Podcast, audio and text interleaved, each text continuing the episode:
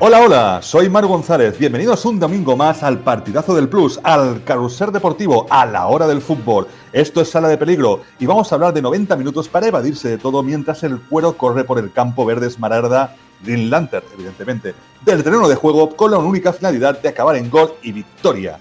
Huele a césped cortado, huele a Frankfurt caliente, huele a cerveza rancia, a Politos Rage, a sudor musculino. Joder, qué asco.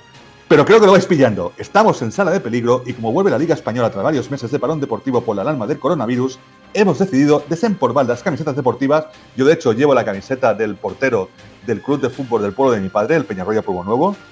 Eh, y montar un partido de casados contra solteros, con menos de 20 personas, por supuesto, como marca la ley.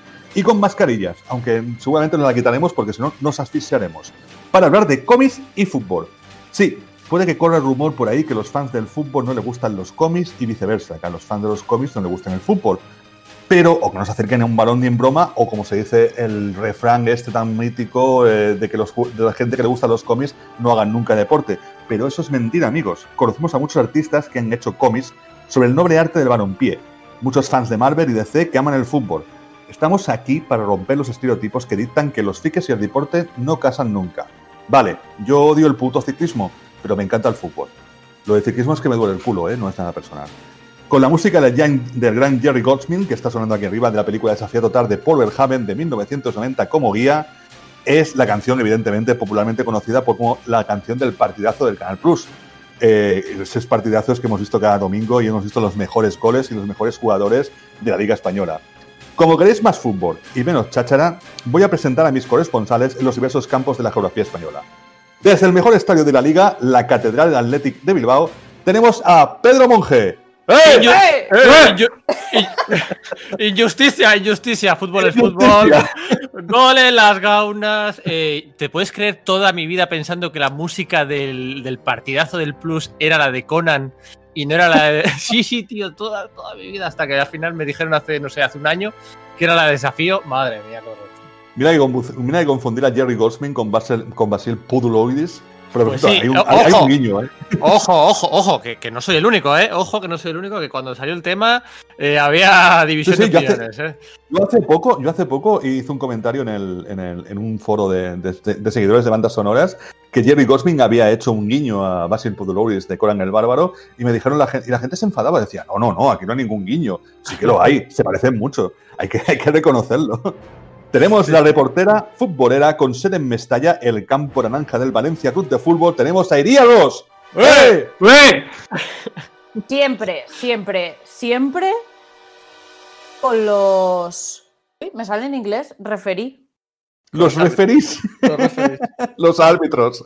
Con los árbitros. Y no me salía, eh, eh, Pierluigi Colina, siempre en mi corazón. Por favor.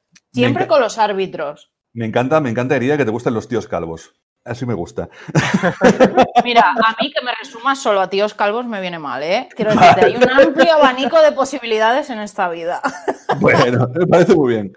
Desde Cornellat, bueno, al lado, en Viladecans, eh, viene por la zaga corriendo Iván Galeano por el estadio del Real Club Deportivo Español. ¡Eh! ¡Eh! ¡Eh! Esto teníamos que haberlo sincronizado un poquito antes, ¿no? La natación sincronizada no es lo nuestro, ya te lo digo. No, la verdad es que no, ¿eh? Oye, oye, Manu, ¿de dónde has sacado que yo soy del español, por cierto? No, yo solamente he mirado el, el, campo que estaba más cerca de donde tú vives, Iván. Ah, bueno, bueno, bueno.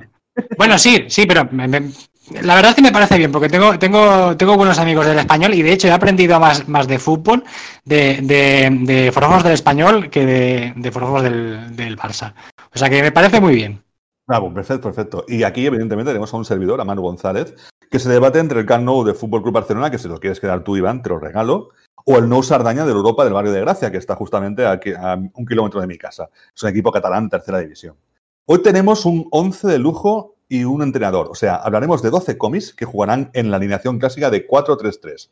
Eh, aquí hemos tenido una pelea, había gente como Iván que me decía 4-4-2, pero yo creo que 4-3-3 es la mejor alineación para tener tanto defensa como buena entrada defensiva.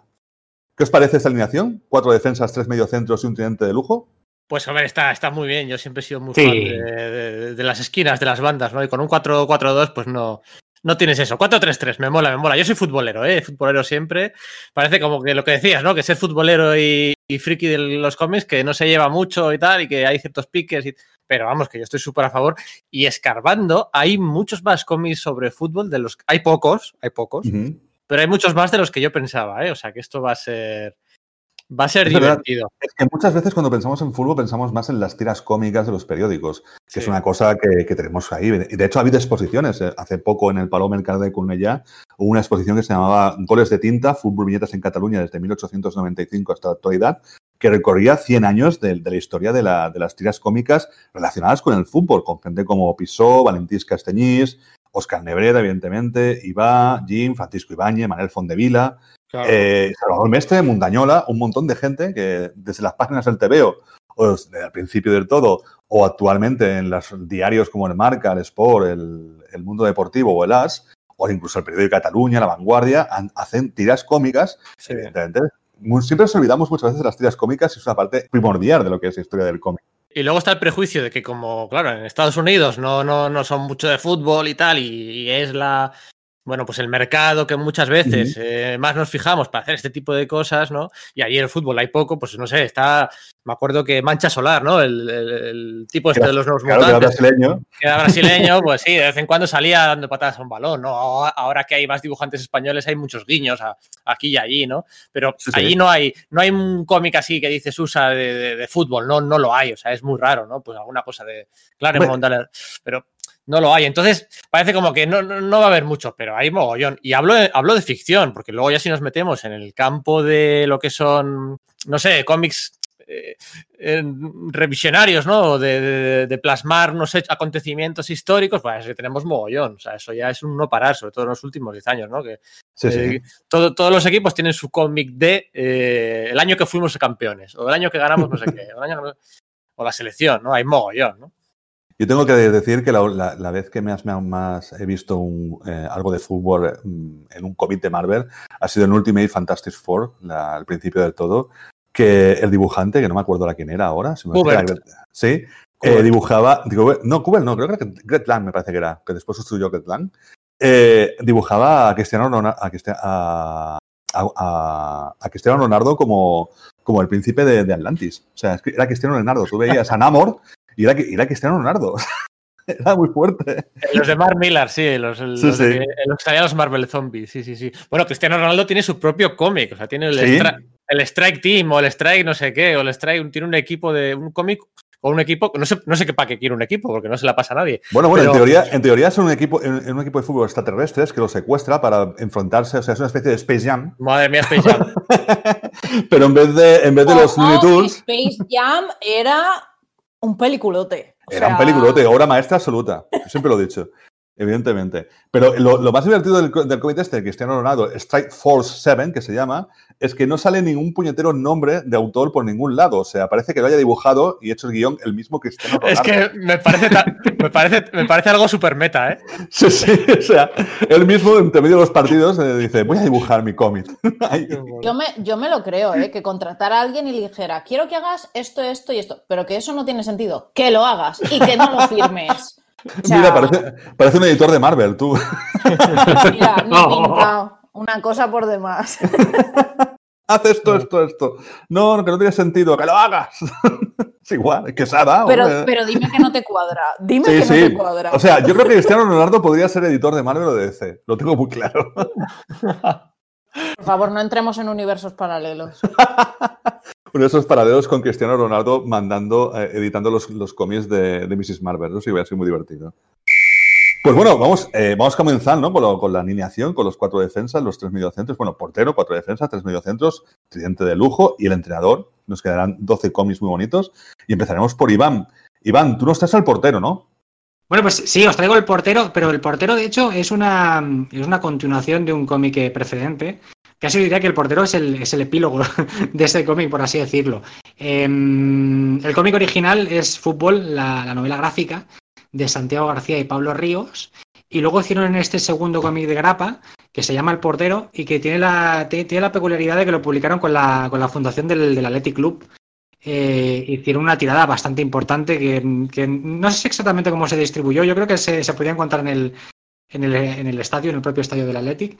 Y, bueno, era una, fue una cosa bastante curiosa, el, el, porque bueno, el TVO tiene, una, tiene un pequeño problemilla que es que salió el mismo año que las Meninas. Santiago García sacó, sacó las Meninas con Javier Olivares, que fue un boom de TVO, fue premio nacional luego, y sacó también eh, Fútbol, la novela gráfica, con, con Pablo Ríos el mismo año, y yo creo que quedó un poquito, un poquito tapado. Bueno, también es cierto que Javier Olivares tiene algo más de carrera que Pablo Ríos, pero a mí me pareció un te veo muy interesante, muy chulo, un enfoque de, del fútbol en el cómic también muy, muy diferente de, todo lo que se haya visto, se haya podido hacer hasta el momento. Y, y incluso con el tema del título, que es llamarlo fútbol, la novela gráfica, que hay como una especie de, no diré auto, autoparodia, pero sí autoconciencia, ¿no? Porque Santiago García escribió, teorizó sobre la novela gráfica y luego hacer un cómic sobre fútbol y llamarlo fútbol la novela gráfica, hay como un poquito ahí de, enjundia, ¿no?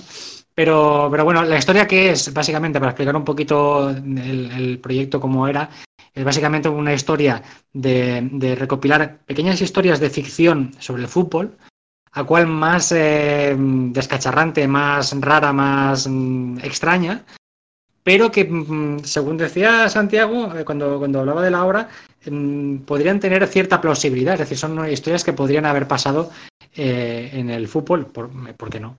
Y, en, y, entonces tenemos de todo, tenemos de, desde mm, historias de partidos de fútbol eh, con resoluciones completamente aberrantes porque tienen que eh, amañar las reglas del partido para poder re resolverlo, hasta historias de, de ovnis que enlaza muy bien con un tema que le gusta mucho a Pablo Ríos, que hizo el, el cómic Azul y Pálido. También habla de gestiones mmm, rocambolescas de, de, clubes de clubes de fútbol. También habla de historias de romance entre, entre futbolistas. O sea que tenemos un poquito de BL por aquí también. Y, todo bien, todo bien, todo bien. Y entonces, bueno, la, la, historia es muy curiosa porque el, el, hilo conductor de todas estas historias es, es una entrevista entre dos personajes y el personaje entrevistado um, es como un experto en fútbol que, que, su padre había sido, había sido futbolista y habla, habla, habla pues un poquito también como, como es como una historia como, como con tintes eh, autobiográficos, ¿no? De la relación, eh, relación padre-hijo. Y curiosamente, eh, este personaje tiene la pinta de, Santiago García, que Santiago García lo explicaba también, que a Pablo Ríos no le dio ninguna indicación de que este personaje soy yo. Pero Pablo, Pablo teniendo libertad para crear el personaje visualmente, le decidió dar la apariencia de Santiago García.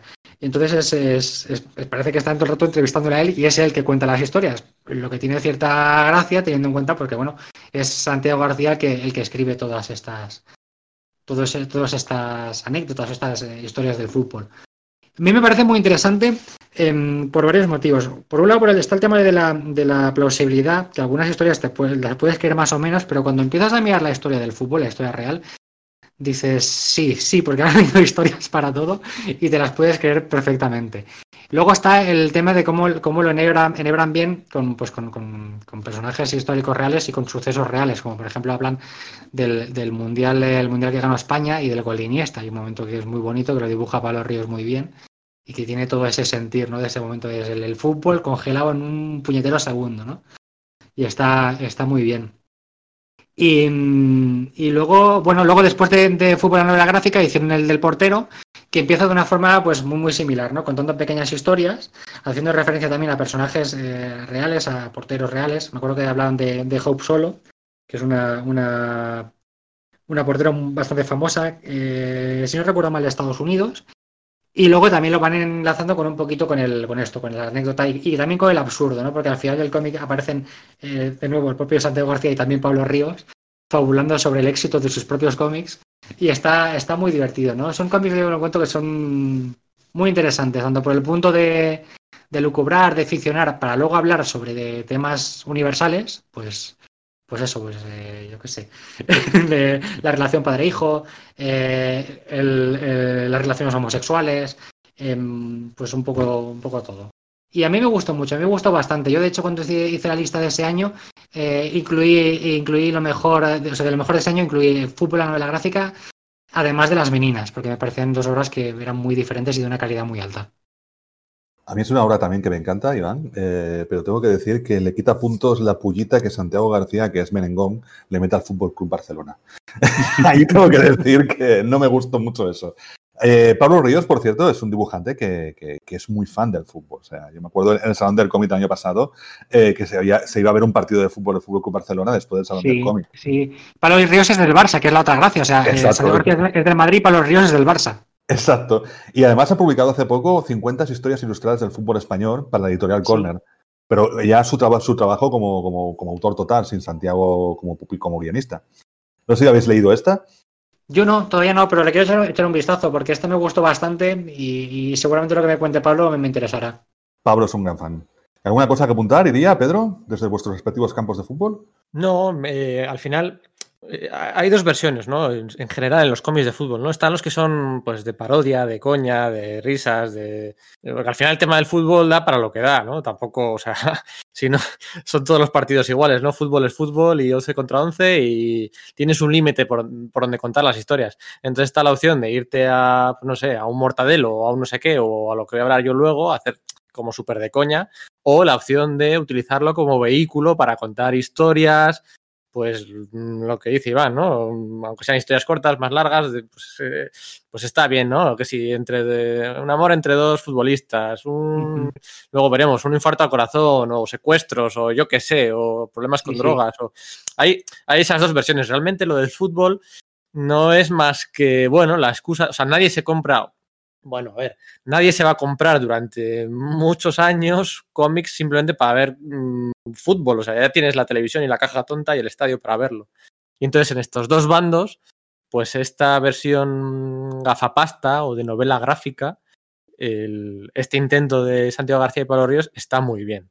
Luego vamos a hablar de otro que, ha, que se ha publicado recientemente que también está súper bien. Pero vamos, que que lo denostado que pueda estar estos productos, fíjate qué combo de título, ¿no? Lo, fútbol, novela gráfica. Es un combo, un combo fantástico. Está pero hecho posta, creo yo. ¿eh? Claro, está hecho aposta. Es, es, entonces, tan aposta que si da la vuelta, igual hasta puede generar cierto ciertas reticencias, pero la verdad es que... Sí. Por eso, por eso yo decía que había, había, a mí me da, si no da autoparodia no creo, pero, pero como autoconsciencia sí que, sí que, sí que hay, de que están utilizando un término que ellos mismos defienden eh, a capa y espada. Entonces hacen, hacen como ese juego, ¿no? De, si el fútbol normalmente se, se, se, le da otro enfoque, un mm. enfoque diferente, más de género, de humor o de aventura, lo que sea, buscarle esto para abrirle campo a contar historias que, que la novela gráfica, tal y como le defendía Santiago García, ha, pues ha desarrollado en, en, su, en, su, en su transcurso, pues está bien hacerlo, ¿no? Y, sí. y es eso, están, están, todos los temas típicos la, de la novela gráfica, la, la, biografía, la autobiografía, los grandes temas universales, el, cierta intensidad, pero también reírte un poquito de, de ti mismo, ¿no? Es, es, yo, me parece bastante completo. Hasta ahora yo creo que está bien el tiki-taka este que tenemos, pero chicos, tenemos que empezar a chutar, ¿eh? O sea, hemos empezado con el portero, pero tenemos que seguir eh, jugando un poquito más alegres, ¿no? Un poquito más mmm, para barraca, que se puede decir. Ahora vamos a la catedral, porque ahí tenemos al señor Pedro, Pedro, que nos va a hablar del lateral derecho, en este caso de Curro Colner, 12 Luis. ¡Un purito, Pedro! yo, muy fan yo de Pepe Domingo Castaño, siempre. Eh, he, he, querido, he querido empezar este podcast con, hablando así con la nariz, pero me ha dicho Ería que le daba miedo. es que quedaba muy de coña. Y para una vez que, bueno, para una vez no, ahora que te has comprado un señor micro, que se te oiga. Vale, muchas gracias, Ería. Venga, pues, pues voy con mi primera reseña. Es muy cortita, ¿eh? Vamos a hacer una más en profundidad y dos más cortitas. Esta cortita es una mención que, que, incluso uno podría decir que, eh, bueno, que es una nota a pie de página, ¿no? Pero, pero no estaría yo de acuerdo, ¿no? Porque lo cierto es que Curro Corner, si, si, si no sale en este podcast, yo me enfado, ¿no? Porque en este podcast se va a hablar de Curro Corner y se va a hablar, como no, del Pollastre Fútbol Club. y es que, bueno, pues Curro Corner era una historieta publicada por, por el dibujante español Oceluí en 1992, ¿vale? Que estuvo años y años, años y años publicándose en la revista ¿eh? que sale los miércoles, en el jueves.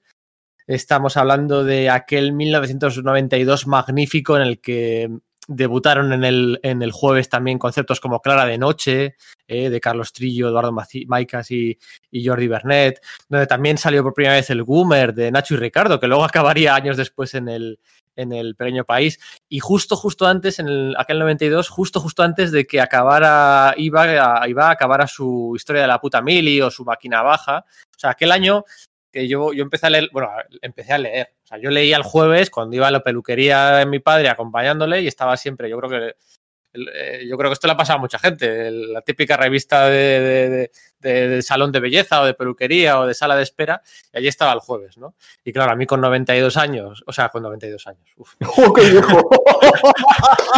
¡Qué bien te conservas, Pedro!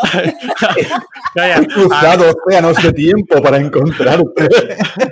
A ver, en el 92, no, no, no, con 92 años, pues se me iban los ojos a la tira de, a la tira de Luis, a la tira de Curro Corner, ¿no?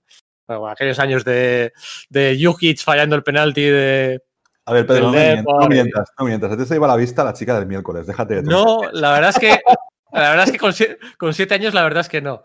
Eh, pero luego, luego igual ya sí. Eh, pero bueno, a ver, venga, rápido. Curro Corner, ¿quién es? Pues este narizota y enclenque futbolista amateur eh, que se pasaba, se pasaba realmente la vida en el banquillo o en la grada, pues nada, que cuando salía, es un cómic parodia, ¿eh? más que nada, que nadie se espere cameos, ni reflexiones, ni nada, pero bueno, era pues, eh, bueno, pues una parodia, tiras, tiras cómicas, ¿no? Eh, siempre que salía a jugar le salía algo mal al pobre Curno, y si no le salía mal, pues es que o estaba soñando o que todo tenía truco en la última viñeta con un giro, giro narrativo muy guapo, ¿no?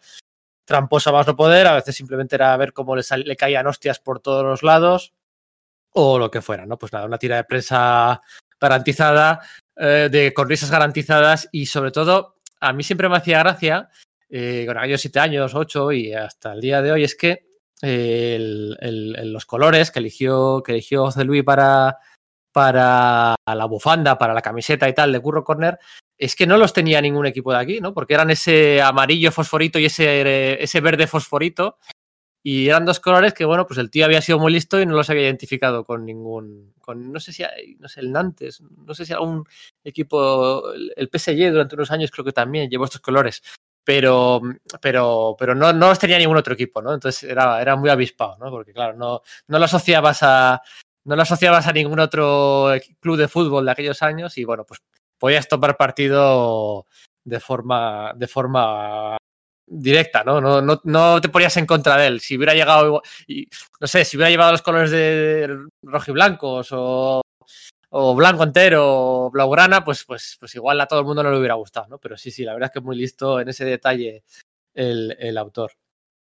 Y nada, bueno, pues eso, a ver, tampoco da para. Ha habido luego, ha habido colecciones, eh, pues eh, no sé, no sé si Glenat o la, no, no, recuerdo quién, pues la típica recopilación de las tiras de, de las tiras eh, semanales, porque el jueves era semanal, ¿no? Sí, pero la, los álbumes aquellos que acaban jueves, que, en algunas, que en algunas tiendas de cómics se pueden encontrar por un euro, ¿eh? O sea, francamente. Sí, seguramente. Está, de hecho, en Continuará si va, tienen un montón allí y seguro que encontrarás algún sí, alguno sí, de pero. Pero vamos, que yo, eh, de los tres que traigo hoy, están dos descatalogados en España y, y, y uno nunca se ha llegado a, a publicar. Pero bueno. Por cierto, que... no hemos comentado no hemos comentado antes que Fútbol, la novela gráfica de Santiago García y Pablo Ríos, lo ha editado STR y lo puedes encontrar en cualquier librería por el precio de 16 euros. O sea que. Eso es. Así que nada, Curro Corner, seguramente os suene, ¿eh? Seguramente os suene Curro Corner. Pues vamos con unos segundos de publicidad porque tenemos ahora la publicidad de nuestros queridos Seguros Atroz. Siempre seguros. Vamos a Iría, eh, que nos traerá. Esto... ¡Seguros Atroz! Esto no estaba avisado. Madre mía. A ver, seguro que atroce toda la vida. Qué horrible. Eh, vamos al central derecho, vamos al campo de Mestalla, pero nos traerá a un japonés. Iría, ¿qué nos traes? Pues mirad, yo cuando me dijisteis de hacer un podcast de fútbol, como ya os he demostrado antes que yo siempre voy con los árbitros, no he encontrado un manga de árbitros, pero seguro que lo hay. Seguiré buscándolos. Pero decidí traeros cosas que, estuvieran un poco relacionadas con, España y demás. Y encontré esta fantasía del 2009 que dije, mira, esto solo tengo que comentar. Eh, un manga, tomo único, que se editó en 2009 eh, de Yamatoya Eko, que se llama Mirai no Fútbol. Fantasía, un japonés que su, toda su intención en esta vida es llegar a la, a la Liga Española y cuando por fin lo consigue, termina en segunda división en el Andalucía Fútbol Club. Eh, y no es lo más loco del manga, ¿eh? Ojito, cuidado. Resulta que el amigo está allí y en su segundo mes o una cosa así le dicen, mira, mm, lo sentimos mucho, pero te vas a ir al equipo de reserva del Andalucía Fútbol Club que ya está en segunda. Quiero decirte, amigo, ¿dónde vas a Almería, el equipo de segunda es el Almería. Vete a saber, no sé, es todo rarísimo. Luego, aparte, em, de repente, todo esto en las cinco primeras páginas, ¿eh? No te crees que te estoy contando todo el tomo, en las cinco primeras páginas. Lo suben en un barco que dices, ¿dónde lo irán a mandar? Y hay un accidente de barco, ahí, que no se diga. ¿Y qué ocurre? Que aparece en la Inglaterra de 1887. vaya y se hace colega de un inglés que se llama Eddie Gordon y que le dice, ¡uh, que sabes jugar al fútbol! Fantástico, porque estamos aquí a puntico de, de formar la primera liga internacional de fútbol de la historia. Y es como de, ¿Me puede explicar a alguien qué está pasando? Madre mía, esto Christopher Nolan te, pasa. Es muy loco. Que luego lo peor de todo es que entre los viajes en el tiempo, el fútbol y, toda la que se monta, la verdad es que es un, manga bastante divertido y me sorprendió mucho. Que yo empecé con el jiji jaja de lo del Andalucía Fútbol Club, que me llegó al alma. Y, y es una fantasía, ¿eh? Hasta alguna lagrimita sueltas, no te digo más. Tiene un toque muy, muy Taniguchi también, ¿no? Por lo que veo. Sí, sí, lo editó Shogakukan en Japón y el problema es que es súper complicado de encontrar. No está, no está editado en castellano, pero si lo buscáis en internet os echáis todas las risas. Mira y no fútbol. Mira, estoy viendo que también es, fíjate, como lo que decía Kuro Corner, también es el uniforme es amarillo y verde fosforito. Ostras, amarillo y verde fosforito, ¿de la Andalucía Fútbol Club o del equipo internacional inglés este? Del, del, Andalucía Fútbol Club, que son dos colores que, no, dos colores que no, bueno, no quedan bien y no hay ningún equipo que tenga esos colores. No sé por qué ese empeño en esos colores, madre mía. Bueno, no, a ver, no, te extrañe que el Sevilla, en aquella época fantabulosa, que el Sevilla tenía como 12, equipaciones para salir fuera, jugar fuera, tuviera esos colores, ¿eh? Porque una época que el Sevilla era, era como, como en aquella película del zorro, de, el zorro de color rosa, ¿os acordáis de aquella película? de los 80 tan mala, pues era así. Era el, hermano, el hermano tonto del, no sé, del zorro, ¿era? No me acuerdo cómo se llamaba la película. Y era un hermano gay que se, que se disfrazaba del zorro, pero de diferentes colores. Como el Batman, igual, el, Batman arcoiris. Perdona, el Batman rosa a mí me encanta. Oye, y luego, luego está la, obsesión, bueno, una cosa es la obsesión por los colores, la, obsesión de los autores de cómic extranjeros de cómics de fútbol de, de, situar y de llevar a esos personajes a España. Uy, luego os cuento, luego os cuento. Si, yo os he traído fantasías, eso es así. Pero es que la última es. Va a encantar. Venga, venga. Pues ahora vamos al central izquierdo, que en este caso soy yo, que se faltaría, que es Manu. O sea, no, hay, no, hay no hay otra de publicidad. Eh, si me la quieres hacer tú. No, no, no, que no tenía nada preparado. No sabía Mira, nada puede superar el momento de antes, ¿eh? Que has tenido ahí a traición. Seguro, seguro que tiene alguna más, ya verás. Bueno, bueno, ahora mismo no. Si me presento a mí mismo, no. Y luego alguna vez preparé para vosotros, no os preocupéis. Madre mía. Yo voy a hablar de. espera, Que, espera que Iván prepara alguna en un momento. ¿eh? sí, sí, Iván, vete, haciendo la lista de la compra de las publicidades chorras. Yo estoy, dándole la vuelta, ¿eh? ya, ya, estoy, ya estoy. Ya está. Bien. No, no, eh, yo hablaré del central izquierdo, evidentemente. Vamos, estamos hablando de la zaga defensiva y voy a hablar de un cómic muy poco conocido. El autor serbio, aunque nació en Belgrado, en la antigua Yugoslavia, es Serbia ahora, pero era Yugoslavia, en Kivilar. En Kivilar eh, hizo un cómic del año, no me acuerdo el año que fue, con guion del escritor francés Patrick Cawin, que es un novelista poco traducido en España. Eh, pero aquí, francamente, se le conoce más a Patrick Cawin por, por ser guionista de, varias películas del director francés Patrice Lecomte, sobre todo El marido de la peluquera. Si habéis visto El marido de la peluquera, el guionista es Patrick Cawin. Eh, he hecho trampa, esto no es un cómic, en realidad es un libro ilustrado. Lo siento, chicos, pero claro, ¡Oh! fútbol es fútbol, siempre gana los alemanes. amarilla! Siempre gana Alemania. Siempre gana Alemania. Es 11 contra 11 y siempre gana Alemania. Injusticia. No, no, es un, era un relato corto que escribió Patrick Cowin sobre cómo se imaginaba cómo en una sociedad, una sociedad distópica podía haber evolucionado el fútbol. Y la verdad es que en Kivilar leyó, leyó este cuento corto y dijo, ostras, tengo que ilustrarlo porque porque pega mucho también con la forma de, cómo entiende la ciencia ficción en Kiviral, ¿no? Es, en un mundo futuro eh, se ve cómo ha evolucionado el fútbol en un tomo muy pesimista, en el cual el deporte se ha convertido en un espectáculo dantesco muy parecido a Rollerbar. No sé si habéis visto la película Rollerbar, de, que era todo, toda violencia, era el deporte de la violencia. Y en este caso es que es más, en el fútbol del futuro no hay ni balón.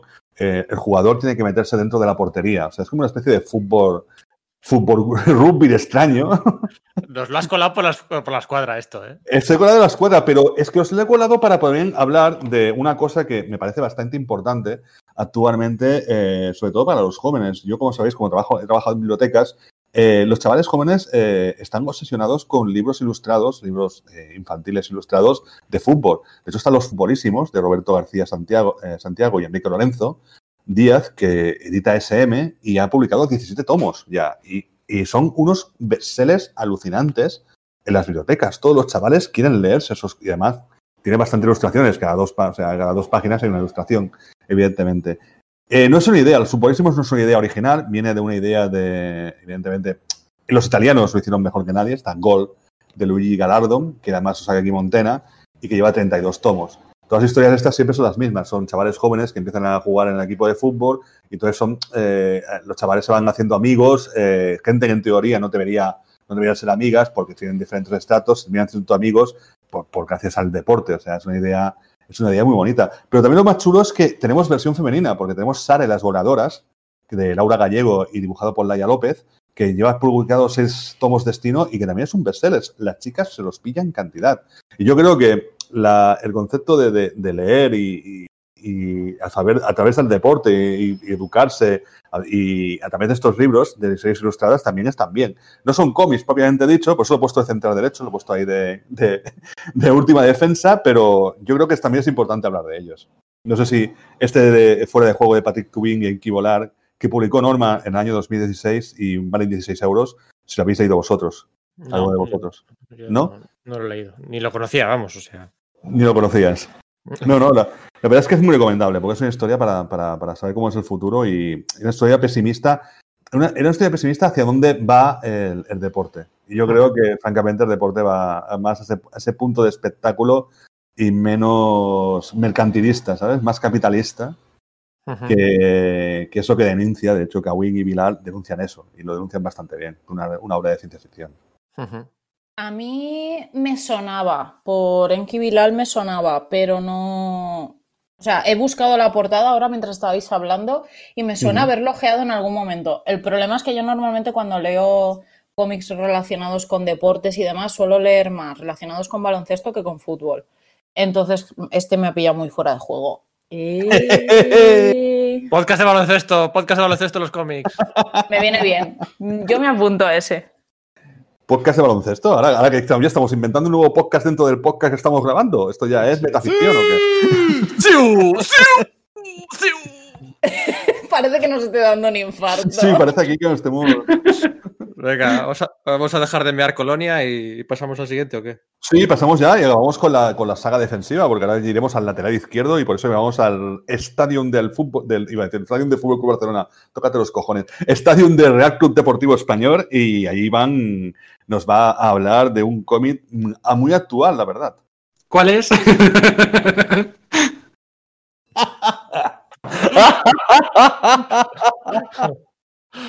Te toca el largo ahora, llamarada de Jorge González. Vale, vale. Es que te iba, te iba a decir precisamente que, que me imaginaba que, que tocaba llamarada, porque. Porque. Es lateral izquierdo, en teoría. Sí, lo que pasa es que, claro, es un. no, Yo no lo veo de. ¿Cómo, cómo has dicho? De central izquierdo. Lateral izquierdo era. Lateral izquierdo. Yo lo veo más de jugar en. Bueno, sí, claro. Es, es un- una novela gráfica en profundidad. Y el lateral puede jugar en profundidad, es cierto, claro, claro. Pod- Podría ser porque estuviera bien alineado. Me iba a quejar, ¿eh? Tú, tú ibas a decir que es contundente, ¿no? Que es un, es un tomo Sí, sí. contundente de estos de rematar bien. Exacto, exacto, sí. Y de hecho, de hecho, claro, tiene, tiene, tiene sentido que, claro, si los laterales se recorren la banda, lo que hace Jorge González en Llamarada es, es recorrerse cuatro generaciones de varones de su familia y, y, pues eh, pues, ocupa prácticamente un siglo, un siglo de historia. Eh, no solamente es un recorrido, un recorrido temporal, sino que también es, es espacial, porque empieza la, historia en Argentina y acaba, acaba en España. Y bueno, empieza la historia con, eh, con, el abuelo del autor, que es eh, José, José, eh, creo que era José María González, si no recuerdo mal, que, mm, que mm, jugó en, eh, eh, eh, ahora no me acuerdo del, del equipo de fútbol que jugó, pero bueno, fue un jugador muy famoso, le llamaban, Llamarada era, era el- precisamente el, apodo que le pusieron, también le llaman el, ruso. Y le llaman así porque tenía, tenía el pelo, pelo rojo, era, era pelirrojísimo y destacaba mucho, ¿no? Además de ser muy, muy, muy buen jugador, entonces se hizo como, como muy icónico, ¿no? Muy, muy, muy célebre. Entonces la historia de, Llamarada empieza muy, muy biográfica, muy de, de construir o reconstruir la historia del, del abuelo, del abuelo del autor. Y se toma su tiempo al principio en ser, em, no sé cómo explicarlo, muy, muy documental, ¿no? Ilustrar muy bien aquellos tiempos, aquellos lugares, eh, los campos de fútbol en Argentina, pues en la década, en la década de los, los 50 creo que era, un poquito más tarde quizás. Y, em, y es una maravilla, pues si conocéis el, el estilo de, de Jorge González, pues el- el- su estilo expresionista, su forma de trabajar las paletas, las paletas de colores, es como muy ambiental, ¿no? Te metes enseguida pues en, en aquellos campos de fútbol de tierra, en aquellas aglomeraciones de gente trajeada con corbata que iba a ver eh, los partidos. Y, mm, pero luego, luego va más allá, obviamente, porque la historia al final pues, es, es conectar pues eso, cuatro generaciones de la familia. Y la, la inquietud un poquito, un poquito de, Jorge González, que yo interpreto al leer, al leer el, cómic, es tiene que ver con el, todas esas cosas que se transmiten de padre a hijo y que no somos capaces de, explicarlas racionalmente, aunque lo intentan. Hay un momento en el, cómic en el que hay como una especie de charla y se hablan de los de, pues eso, de la transmisión de, de- rasgos de padre a hijo y hablan también pues no solamente de los rasgos- conductuales que se pueden aprender, sino de rasgos genéticos o posiblemente genéticos, ¿no? Y esto sale a raíz también de que el, el hijo de Jorge González, que sería la última generación que trata el libro, es pelirrojo y también al, al- al chaval se le da muy bien el fútbol, ¿no? Entonces el, fútbol está siempre como un tema que está como de fondo, pero que va saliendo, va surgiendo, porque el- el- hay un momento en el que Jorge González plantea el, tema del determinismo, ¿no? Hasta qué punto estamos condicionados por las genera- generaciones pasadas como si fuera un fantasma que cargamos y que determina nuestras vidas, ¿no? Hasta qué punto la gente es capaz de romper con eso y de repente, pues en una familia, en una generación determinada, vuelve a aparecer una, un, un chaval pelirrojo que juega muy bien a fútbol, ¿no? Y es esa, esa inquietud, esa cosa que no, saca, no acaba, no se sabe expresar muy bien o no se quiere expresar muy bien. Y Jorge González lo que sí hace, lo que sí que hace es transmitirla, ¿no? Con el, con el arte, con el, con eso, pues con, con las, las paletas de colores, con las formas, con una narración que a veces juega mucho con los silencios y con la experimentalidad, para tratar de explicar que hay algo ahí que inquieta, que no se sabe qué es lo que es y tampoco se sabe si se puede luchar o si se debe luchar contra, contra eso. A mí me ha parecido eh, fabuloso. La única pega que le pongo al libro es que es un tochaco de 60 napos que, que quizás no todo el mundo va, va a poder acceder a él. En bibliotecas seguramente sí, porque yo, yo me imagino que esto vaya a, a bibliotecas sí o sí. Em, pero me parece un trabajo espectacular. Es, es en, bueno, en la línea del, del Jorge González también de Maldito Allende, de la, la historia de Salvador Allende, que también juega eh, de nuevo con esto, con, con- los silencios, con las cosas que no se pueden explicar, con cosas que no conocemos tampoco, y aventuramos un poco, las dejamos ahí, que cada uno las, las interpreta como quiera, ¿no? Pero las cuenta muy bien, es, como historia narrada visualmente es espectacular, a mí me ha gustado muchísimo. Llamarada de Jorge González, eh, publica ECC Ediciones y Iván, cuesta 35 euros, no 60. Lo Hostia, digo porque pues, has dicho 60. no sé, ¿De dónde he sacado yo, yo de los 60? Iván, ¿Te han cobrado 60 euros? No, ¿Quién no, te no, no, no, es cierto. No, 35 euros. ¿Qué, qué, qué TV Sí, me sí. cuesta a mí 60 euros? Que lo, lo- lo he metido aquí mentalmente.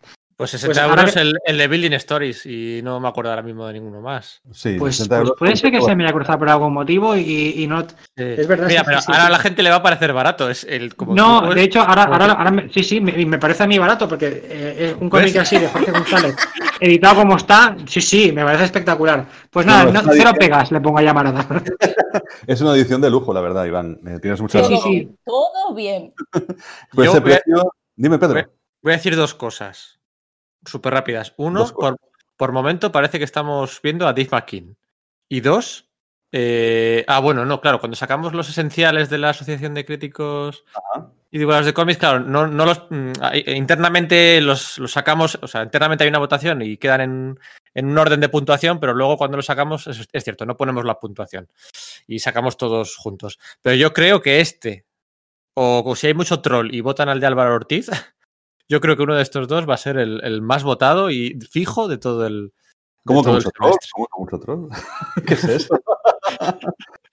Forever Murci, tío. Sí, sí, sí.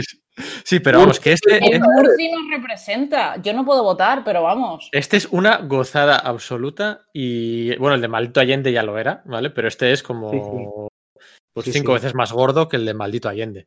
Y sí. bueno, el fútbol está ahí, pero vamos. Que, sí, sí. Que... Pero a, a, mí lo, a, mí lo, que me parece eh, alucinante es que es, es, es, es que es, es eh, sumergirte Mm. en, en, cuatro generaciones familiares y es como, cómo cambia la historia, es, eh, ver esa transición de cuando empieza en Argentina, cómo se juega al fútbol en su día y luego llegar a, a también hay una transición de una historia que es, es, busca hacer biografía familiar y luego lo que pone en la mesa es, es un ya no, ya no es la biografía anecdótica, o sea, biografía personal de Jorge González con su hijo, que sí que está, ¿no?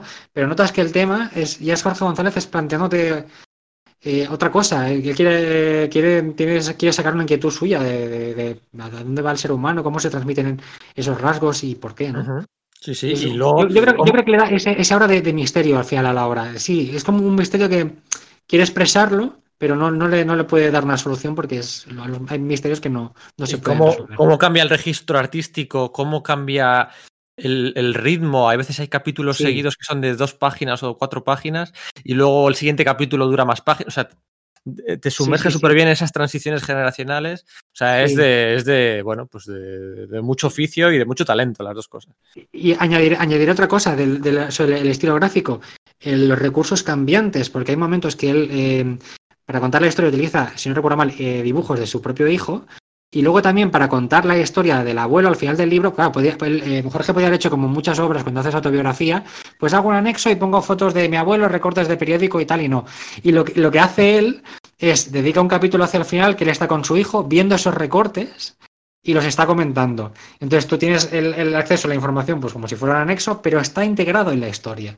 Está muy bien, está muy bien. Es, parece una obra perfecta. Sí, sí, por eso he dicho yo lo de Dave McKean. O sea, parece Dave McKean en sí. Black Dog tranquilamente. O sea, sí, cambiando sí, de registro cada dos páginas. Una, un, sí, sí, sí. Bueno, eh, brillante. También la decisión artística que tiene eh, de el pasado está muy definido, es más pictórico, y sin embargo el presente con, de él con su hijo es más abstracto. Porque es, esa, es, una idea que tenías al revés, normalmente. Piensas en el revés, el presente más definido porque lo estás viviendo y sin embargo sí. el pasado un poco más abstracto. Y sin embargo lo hace completamente al revés. El pasado es sí. con un montón de detalles, con unas láminas claro. acuarelas fantásticas. Y sin sí, embargo el presente eh, puede ser una conversación con su hijo en apenas bosquejos o, o ideas de color. Muy, muy, muy, muy simple. Es que, es que eso, Manu, entronca con lo, con lo que comentaba precisamente. Es, es, es la idea de que la, la, historia al principio es eh, biográfica y, claro, lo que hace es casi casi un poco un documento histórico, ¿no? Muy, muy, muy sintetizado, pero claro, es, busca contar mm, el inicio de la historia. Pero luego la, parte del presente son inquietudes de, de, Jorge, son preguntas que él se hace que transmite al, al, al lector a la hora de contar la historia. Entonces es, es ya es diferente, es otra, ya, ya no es un documento histórico. Otra cosa que me gusta mucho es el amigo del padre, que, que va para jugador muy bueno y sin sí. embargo él no quiere ser jugador de fútbol. O es, o es su amigo, creo. Ah, no me acuerdo si. Creo que era, era, era, era un amigo, era, creo que era un amigo sí. de Jorge, sí, es un amigo de Jorge, y ahí, ahí es donde, donde entra el tema del, del, para mí, del determinismo, ¿no? De, de, podemos decidir lo que. Yo tengo estos talentos y lo, los quiero, los quiero realmente desarrollar, Exacto. si no es lo que, lo que me da la vida, si no es lo que. Sí, sí, sí, sí, sí. Qué bien funciona la, el, el, el, la temática aspiracional y la gestión de la frustración ante las aspiraciones en, en, en, en cómics de fútbol o en temáticas de fútbol. Sí. Es recurrente, ¿eh? El, bueno, desde pequeño aspiracional a ser futbolista profesional, tal, funciona y está presente en la mayoría, ¿no? Y luego cada uno lo trata sí. como sea, pero vamos que... Es un concepto muy también de la épica deportiva, o sea... Claro, sí, es muy propio. ¿A dónde puedes llegar? Eh, Sí, o sea, juega también. De hecho, se ve en cualquiera, hasta en piruetas, por ejemplo. Eso que es un cómic que también se, se viene ese concepto de, de yo no quiero competir, eh, Ah. ¿sabes? no, quiero, no quiero ser una profesional, me, ya estoy harta. Y sin embargo, se obliga a ir año tras año, ¿sabes? Es ese Sí, sí, concepto no. también entre, entre el esfuerzo, la diferencia entre el esfuerzo y, el, y lo que sería y lo que sería el destino y poder cambiar el destino. El determinismo que decías, y la, frustración, y la presión paterna, y, y el más media, sí, está. De hecho, dentro del cómic de, de, de- de- de González hay un, hay un trozo, hay un momento en el cual hay una especie de charla sobre determinismo y sobre, y sobre Ah. genética. Me parece por Sí. parte del amigo. Sí, sí, sí, sí, sí. Es lo que decía al final que es como mm, si el, si el lector busca algún tipo de respuesta racional, Jorge no se la niega. O sea, Jorge le, le transcribe esa charla prácticamente para que mm, tenga, pues como podría tener el lector perfectamente si, si va a leer un libro o acude a una charla, tenga esa información que le puede, le puede eh, dar alguna respuesta o, o alguna, sí, sí, alguna opción. Bueno, como cómic, yo creo que de los 12 que traemos hoy, este es el mejor. O sea, no, Sí, me, he leí- no me- no me he leído el viaje temporal al pasado para fundar la liga inglesa. Bueno, Pero- cada- cada- Ya te digo yo que mejor que el que estáis comentando no es. ¿eh? Bueno, a ver, Cada, cada uno tendrá su cosa. Cada, aquí la gracia de lo que, por lo que hemos visto de la- del el equipo que hemos formado, tiene, tienen funciones diferentes y cada uno tiene su valor en la posición en la que juega, claro. Sí, eso es, sí. Sí, bueno, pero es que este golea por la escuadra, ¿eh? en comparación a los que traigo yo, también te lo digo. y eso es así. Entonces, balón de oro. Eh, tengo que decir también que he jugado un poco con las posiciones porque si no juntábamos eh, muchos cómics eh, a la vez, con lo cual teníamos que jugar un poco con las posiciones. Y por eso, y claro, y, y lateral izquierdo tenía en la mente porque juraría que, que el, el abuelo de Jorge era lateral izquierdo. Dije, ya está, este lo tengo fijo ahí. Aunque te hubiera gustado más que hubiera sido medio centro defensivo, pero el medio centro defensivo le toca a Iría ahora mismo. Así que vamos. Mira, Iria lleva un cacao cuando empezáis a decir 448259555, que empezáis a decir números sin ton ni son, yo no entiendo. Atrévete a llamar. Sí, sí, pero tal cual. O sea, llama a sala de peligro. Eso es así. Que yo no entiendo una castaña de la mitad de cosas que decís. Menos mal que los cómics sí que los entiendo, porque si no, apaga y vámonos. Bueno, Iría, Pero ¿te, hago, bueno. te hago una introducción primero de, de anuncios? Digo que no. Sí, porfa. Uh, me da miedo, así que sí. Iría, vamos con Pipas Facundo. No puedo irme de este mundo sin probar pipas Facundo. Eso es así. Bueno, el caso, que me liáis con este tipo de cosas. Pues obviamente ya habréis deducido que yo os he traído tres mangas, por lo de salirme un poco de, de la normalidad. Y bueno, quería hablaros un poco muy brevemente de Sayonara Fútbol, de Naoshi Arakawa, que se publicó en 2016 de forma digital en inglés eh, por Kodansha Comics. O sea que si quien está oyendo el podcast quiere echarle un ojo, es muy fácil encontrarlo. Y además el primer episodio podéis leerlo de forma completamente gratuita en la página web de Kodansha. Este manga básicamente eh, va de todo lo que estabais hablando de los distintos tipos de historias que se presentan con la excusa del fútbol. Y en este caso me parecía este bastante simpático porque la protagonista es una chica, pero el, eh, el equipo en el que juega eh, es todo de, chicos. Básicamente, eh, Onda Nozomi, que es la protagonista, está en segundo curso del instituto y, aunque es buenísima jugando a fútbol, como es una chica, nunca le han, dejado jugar en uno de los partidos típicos partidos que se juegan entre colegios, institutos y demás, pues nunca la han dejado porque como es una chica y físicamente se puede hacer daño, pues pobrecita ella, aunque luego en los entrenamientos se los lleva a todos por delante, que es una gracia. El caso es que incluso su hermano pequeño, que va al mismo, al mismo equipo, de repente ella se da cuenta que le está pasando todo Cristo por encima por el simple hecho de ser, de ser mujer, básicamente. Entonces, pues con la excusa del, del fútbol, pues se presenta esta historia de superación, de, pues de lo que comentabais, del determinismo. ¿Qué pasa? Que porque soy chica no puedo dedicarme a esto, yo quiero... Y la verdad es que es muy simpático. Si a alguien le interesa y no le gusta el cómic digital, en inglés este agosto va a salir publicado el primer volumen por Penguin Random House, que tienen los derechos y este agosto empiezan a, 18 de agosto de este año, eh, sale el primer volumen. Y nada, es una serie abierta, lo único, y cada vez pues van apareciendo más personajes, se lía bastante el tema respecto a, pues, a gente que aparece de su pasado y tal, y realmente es lo que estábamos comentando antes, que los partidos de fútbol son una excusa pues, para todo el tema de la adolescencia, de por qué tú sí y yo no, qué se espera de una chica, qué se espera de un chico y demás. Y lo único respecto al anterior manga que he comentado es el tema del dibujo, que la verdad es que Sayonara Fútbol está muy bien dibujado, es decir, tiene un dibujo muy bonito que normalmente es algo que los mangas de deportes siempre va de un extremo a otro. O está dibujado de una forma muy chula, o el dibujo dices, ¿qué está pasando? ¿Por qué se están doblando por sitios que una persona no se puede doblar? O sea, ¿hola? porque, son todos, porque son todos fan de Tom McFarlane, evidentemente. Ajá, muy bien, sí, yo lo veo. Pues nada, eso. Este manga, ya os digo, se empezará a publicar ahora en inglés en agosto. Eh, llevan publicados cuatro volúmenes, es serie abierta. Y quien quiera echarle un ojo, en la web de Kodansha está el primer episodio en, abierto, se puede leer sin ningún problema.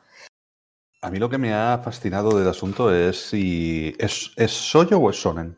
¿Tú qué crees, Iria? ¿Habrá amoríos entre jugadores de fútbol o...? Pues no, no he leído tanto como para saberlo. Yo me imagino que igual sí que habrá la, el típico, la típica tensión entre, entre personajes y demás. También te digo, no sé, originalmente este manga creo que es, está considerado shonen, aunque la protagonista sea, sea una mujer. Es un Spokon, ¿no? O sea, un. Sí, o sea, es un Spokon y dentro del Spokon me imagino que será Shonen por, por la. Por la esto, ¿cómo se llama? Por la revista en la que se, en la que se publicó originalmente. Pero vamos, que independientemente de, la etiqueta, eh, es una historia de adolescentes. La gracia que tiene es que con la excusa del fútbol salen muchos conflictos y muchas diferencias entre lo que se espera de cada personaje. Lo mismo que comentabais sobre el determinismo de es que esto se me da bien. Ya es que a ella en ese manga se le da bien, pero es que es una chica, entonces no la dejan jugar. Y a partir de ahí todo lo demás. No sé, me parece muy interesante también por el tema de, de lo que se espera de unos y de otros. Ya no tanto por los partidos en sí, los partidos no son tan espectaculares ni los entrenamientos tampoco, pero es una excusa. El fútbol en este caso es una excusa. ¿Escucháis eso, por cierto, chicos? Es el árbitro que está diciendo que se acaban los 45 minutos de la primera parte. Ahora pondremos unos minutos musicales. Eh, iremos al descanso, iremos a, beber agua y a hidratarnos un poquito. Y eh, nos dejamos con una canción fantástica de Mano Negra llamada Santa Maradona. Y nada, y por cierto, iría, eh, una pregunta tengo que hacerte. Sorpréndeme. ¿Te gustaría ser millonaria? ¿Sí? Sí, pues compra este viernes el cupón de la 11.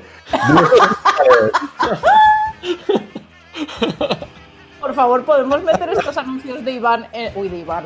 De Manu, ya me he liado. De Manu en absolutamente todos los podcasts sin venir a cuento de nada. Yo, yo, yo, le dejaría hacer a él porque es que a mí no se me está ocurriendo ninguno. Yo, yo, yo no quiero mancillar esto.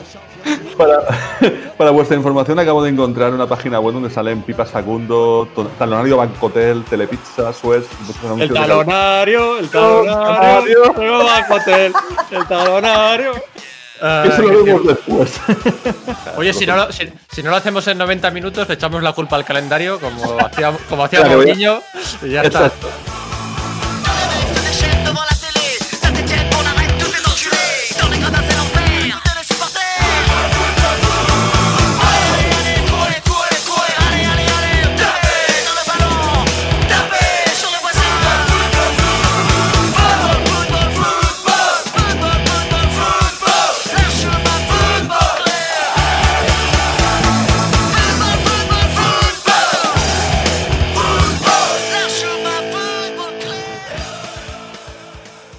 Hola, hola, hemos vuelto ahora mismo. Está el partido interesantísimo, con un resultado por ahora de 0-0, pero con continuas idas y venidas de una portería a otra.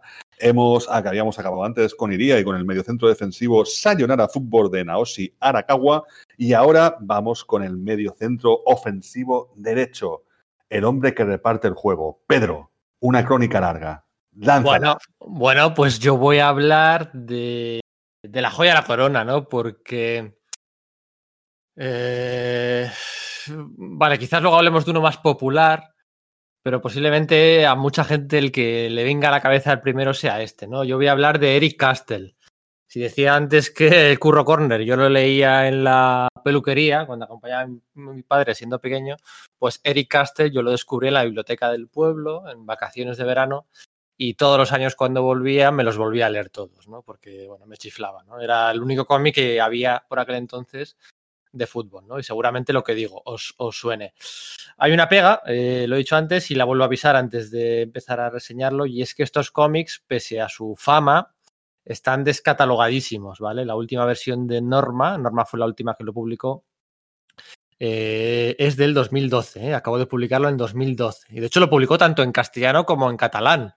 Eh, lo cual es lógico, ¿no? Eric Castell, pues bueno, jugador de ficción que jugaba en el Barcelona, ¿no? Tal, pues bueno, con catalán, unas buenas ventas, pero desde el 2012, en estos últimos ocho años, ya no los han vuelto a editar. Yo para preparar este podcast eh, voy a tirar de memoria de lo que recuerdo cuando era, de cuando era pequeñito, porque he ido a tres tiendas, tres tiendas potentes, y no había ningún, no tenían cómics de Eric Castell para vender, ¿no?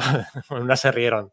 Tengo que decir que en las bibliotecas de Barcelona están todos. Claro, no, sí, es que es, normal. Eric Castell, Asteris y Tintín están en todas, tío. claro, es, es, normal, ¿no? En Cataluña, en Barcelona, ¿no? Pues el jugador del Barcelona. Eh, claro, es que es eso, es, el de Barça.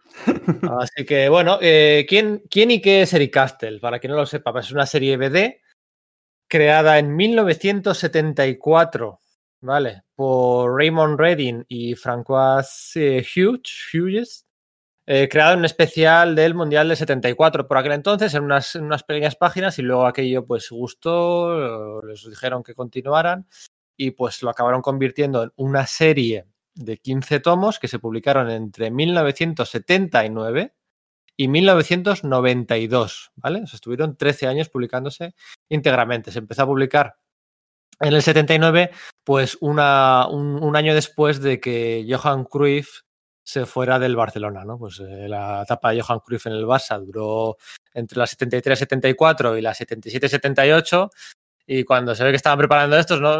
Cruyff va y se va del Barcelona, ¿no? Pues, pues esa, esa, huella, esa, esa, ese vacío en el corazón culé, pues se pudo rellenar de aquella manera con la serie esta de Eric Castell. ¿no? Eric Castell es un personaje, un futbolista 100% ficción, no está basado en, ninguno, ningún otro. Un poquito, pues que Lineker es posterior, eh, Suster también es posterior.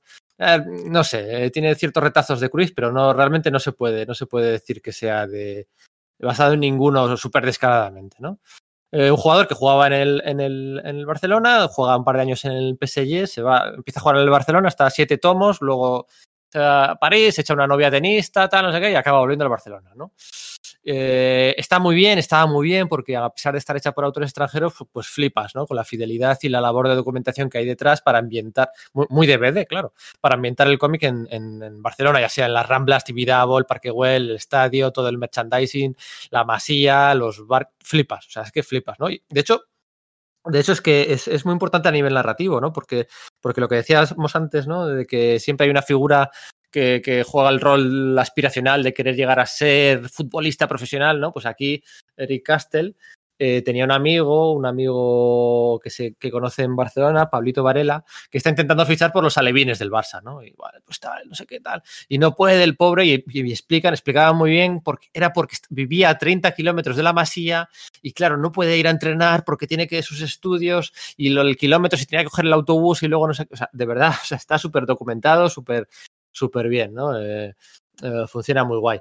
Eh, y luego pues tiene eso, ¿no? La parte aspiracional, los niños con futuro brillante, las tensiones de, la alta competición, las lesiones, los sorteos, los, los, los, rivales imposibles, los finales de infarto, las envidias dentro del vestuario, eh, quejarse de la prensa, las injusticias de la vida, ¿no? Y, y los paparazzis. Eh, mira, no, infartos del corazón aquí no hay. Um, y nada, pues eso, pues es que es, famosísimo. Tampoco creo que tenga que. Sí que es cierto que a mí me gusta más la segunda mitad de Eric Castell. Eh, lo que decía, ¿no? Ahí a mitad coge los, autores y se lo llevan a París, ¿no? A, a, que juega con el, con el PSG. Y luego vuelve a Barcelona. Y cuando vuelve a Barcelona, la temática futbolera, que la había, ¿eh? la, hay de fondo, ¿no? Eh, pierde, pierde importancia, ¿no? Y aumentan un poco los, lo, el grado de aventura, de conspiración, de secuestros. se secuestran con un compañero argentino que tiene, eh, casualmente argentino, de los años ya de Maradona en el Camp Nou, con policías, con mafias, con orfanatos, con. con Pero eh, es que el fútbol es una excusa. Claro, sí, sí, sí. Esto es, es que la... se lía ahí una parda en dos momenticos. Sí, sí, ahí solo faltan Piqué o Benzema con, el, con su Ferrari por las Ramblas. Exacto. Y, y, sin el y Shakira de fondo, guaca, guaca. Y sin el carnet de conducir, ¿no? Parándoles la policía. Solo faltaba eso. La segunda mitad, pues eso, se, se vuelve un poco más loca.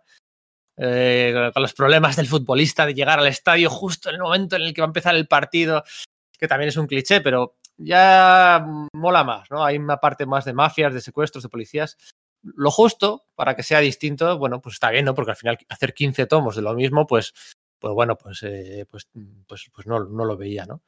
Así que nada, este, este es eh, Eric Castell, seguramente algunos aquí lo conocieron eh, en los tomos que fueron publicados en su día por Grijalvo, eh, como, como, es mi caso, y luego pues sí que es cierto que lo, ha publicado, lo ha publicado Norma, descatalogadísimo, pero bueno, en segunda mano se pueden encontrar, la propia Norma vendió unos estuches de de, agrupando lo, lo, ocho, los ocho primeros tomos y los siete segundos o algo así, ¿no? Baratos, tirados de precio, no, no funcionaron. Se ve que no funcionaron bien.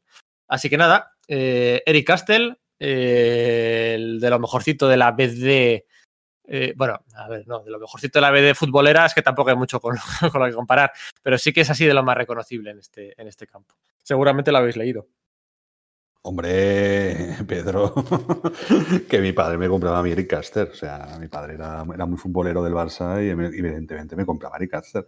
Y yo recuerdo con mucho cariño que, el, que fue el primer, el primer cómic que vi que salía en, en, unas, en un telenoticias.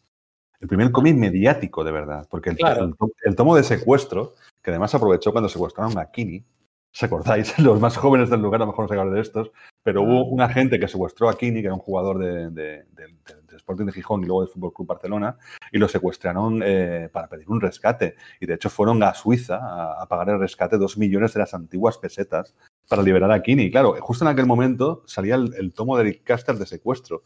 Y era, fue el primer cómic así como, como, como, mediático, por así decirlo, ¿no? Eso, eso siempre decimos. La primera vez que en televisión veía yo que salía un cómic, más que los mortadores Filemón de la época, claro.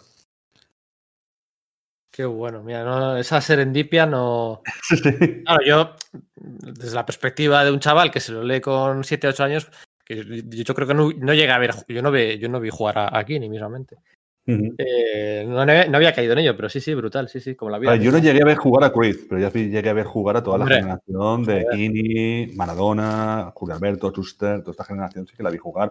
La liga del Barça de, de Terry Benables con, con Lineker claro, esa fue la primera liga, después de 10 años chupando, chupando bote en, en, el colegio por todos los compañeros de, de, de, que eran merengues, por la liga de los cinco ligas de Butagueño, de la Quinta del Buitre. Evidentemente, cuando por fin pudimos ganar una liga, que yo ya fue fantástico, ¿no? Era, era... Yo creo que los chavales de ahora eh, están mal acostumbrados, pero están mal acostumbrados por las dos partes, tanto por el Real Madrid como por el, por el Fútbol Club Barcelona, porque son todos premios, son los dos grandes equipos de, de, del mundo, por así decirlo. Pero claro, antiguamente el Madrid más, porque tenía seis Copas de Europa, evidentemente, pero el Barça una medianía de equipo. Y sí. claro, yo recuerdo con cariño los series claro. Porque era, era como. A ver, os, te recuerdo, Pedro, que la Real Sociedad sí. y el de Bilbao nos ganaron dos una liga al Barça. Sí, sí, en el 83, el 84. Sí, sí, sí, sí, sí me acuerdo. Imagínate la, media, la, medianía que éramos, imagínate. Sí, y la pelea aquella de Maradona como Boicochea y todo. Oh, sí, sí, grande, grande. Yo, lo, yo, lo, he visto en la tele, yo lo primero que recuerdo es Julio Salinas eh, como delantero del, del, Barcelona, ¿no? Ladrup y todo aquello, claro, lo de Kini, Alexanco y compañía. O sea, Alexanco ya para mí es, es, no lo he visto, pues imagínate. imagínate yo, creo que, yo creo que a Eric le faltaba cocaína. Yo creo que ha sido de la época de Julio Alberto, evidentemente. ¡Ah, venga, desfilando! Pero si estamos hablando de la época que pilló Banadona, pilló una hepatitis de putas, hombre. Y se tiró medio año sin jugar, casi. El que vas a hablar tú, hay un borracho de flipar, ¿eh? Iría. También es verdad. Correcto. Iván, sacan aquí la, caja de Pandora de los recuerdos reprimidos. Yo, yo quería comentar que el del Derek Castle solamente recuerdo, ahora igual he leído alguno más, pero recuerdo, el que recuerdo más es precisamente el del secuestro, que secuestraban a Eric y a un colega que, estaba recién fichado, que era, creo que era un jugador argentino, y que era como que se llevaban muy mal y al final tenían que cooperar para, para, escaparse de los secuestradores porque si no, no hacían, no hacían nada. Pero lo que, lo que me, me gustaba mucho de los álbumes, que es muy, muy típico de la BD, es muy, muy lugar común, es el tema de las, la, paisajística, ¿no? Que siempre cuando te tienen, eh, antes de empezar la, acción, en una escena en un sitio, venga, viñeta grande, pues con el Camp o con no sé qué. Y me acuerdo que, si no recuerdo mal, este empezaba o terminaba en, Tosa de Mar, en una playa de Tosa que, en la que yo estaba, digo, hostia, pues está calcada, es prácticamente ha cogido una postal y la, la, ha metido ahí. Pero claro, dibujado, bien dibujado. Y sí, sí, está, me, me gusta mucho este rollo. Que luego esto también lo hemos visto en, en, los Super López de Han, que, te, enseñaba Camprodón y te enseñaba cualquier punto, punto de la geografía catalana y era prácticamente pues eso, un, folleto turístico. Sí, a ver, el dibujo estaba muy guay, o sea, tenía eh, la parte futbolera tenía algunos escorzos imposibles, eh, pero tenía mucha atención al detalle. Y lo que dices tú, yo también lo recuerdo, le, le secuestraban junto al colega argentino aquel que era Enrico o algo así, Sí, sí, en, realidad, en, realidad, era sutil, o sea, era, era y pero bueno. Y, y, en el siguiente tomo los dos se encontraban uh, dando un paseo por el, por el, no sé si por el monte o por qué, se encontraban en la casa donde les habían tenido secuestrados y, y compraban la casa para convertirla en un orfanato infantil. O sea, es que era, tú dices, joder, o sea, ¿esto qué, qué, me estás contando? Pero sí, sí, sí, sí, o sea, son cosas que se te quedan ahí un poco marcadas. No sé, o sea, esto es igual un poco OK Boomer, pero a la mayoría de los que nos están escuchando, fijo que han oído hablar de, Eric Castell, fijo. Aunque no lo hayan leído, ¿eh? La más joven del podcast, ¿qué dice? ¿Iría?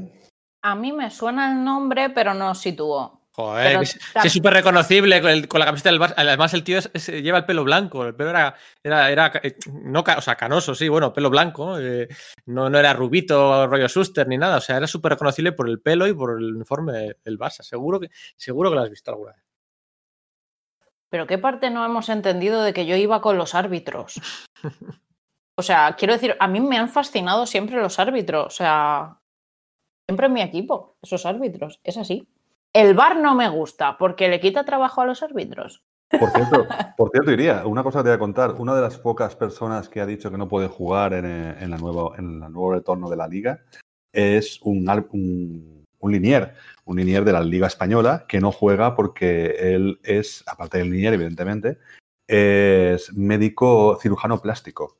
Y claro, ha dicho, yo no puedo poner en peligro a mis, a mis, a mis clientes, a mis, a mis, a mis enfermos, eh, jugando en la liga, porque me puedo contagiar del coronavirus. Pero es que me hizo mucha gracia, o sea, cirujano plástico de día, linier de noche.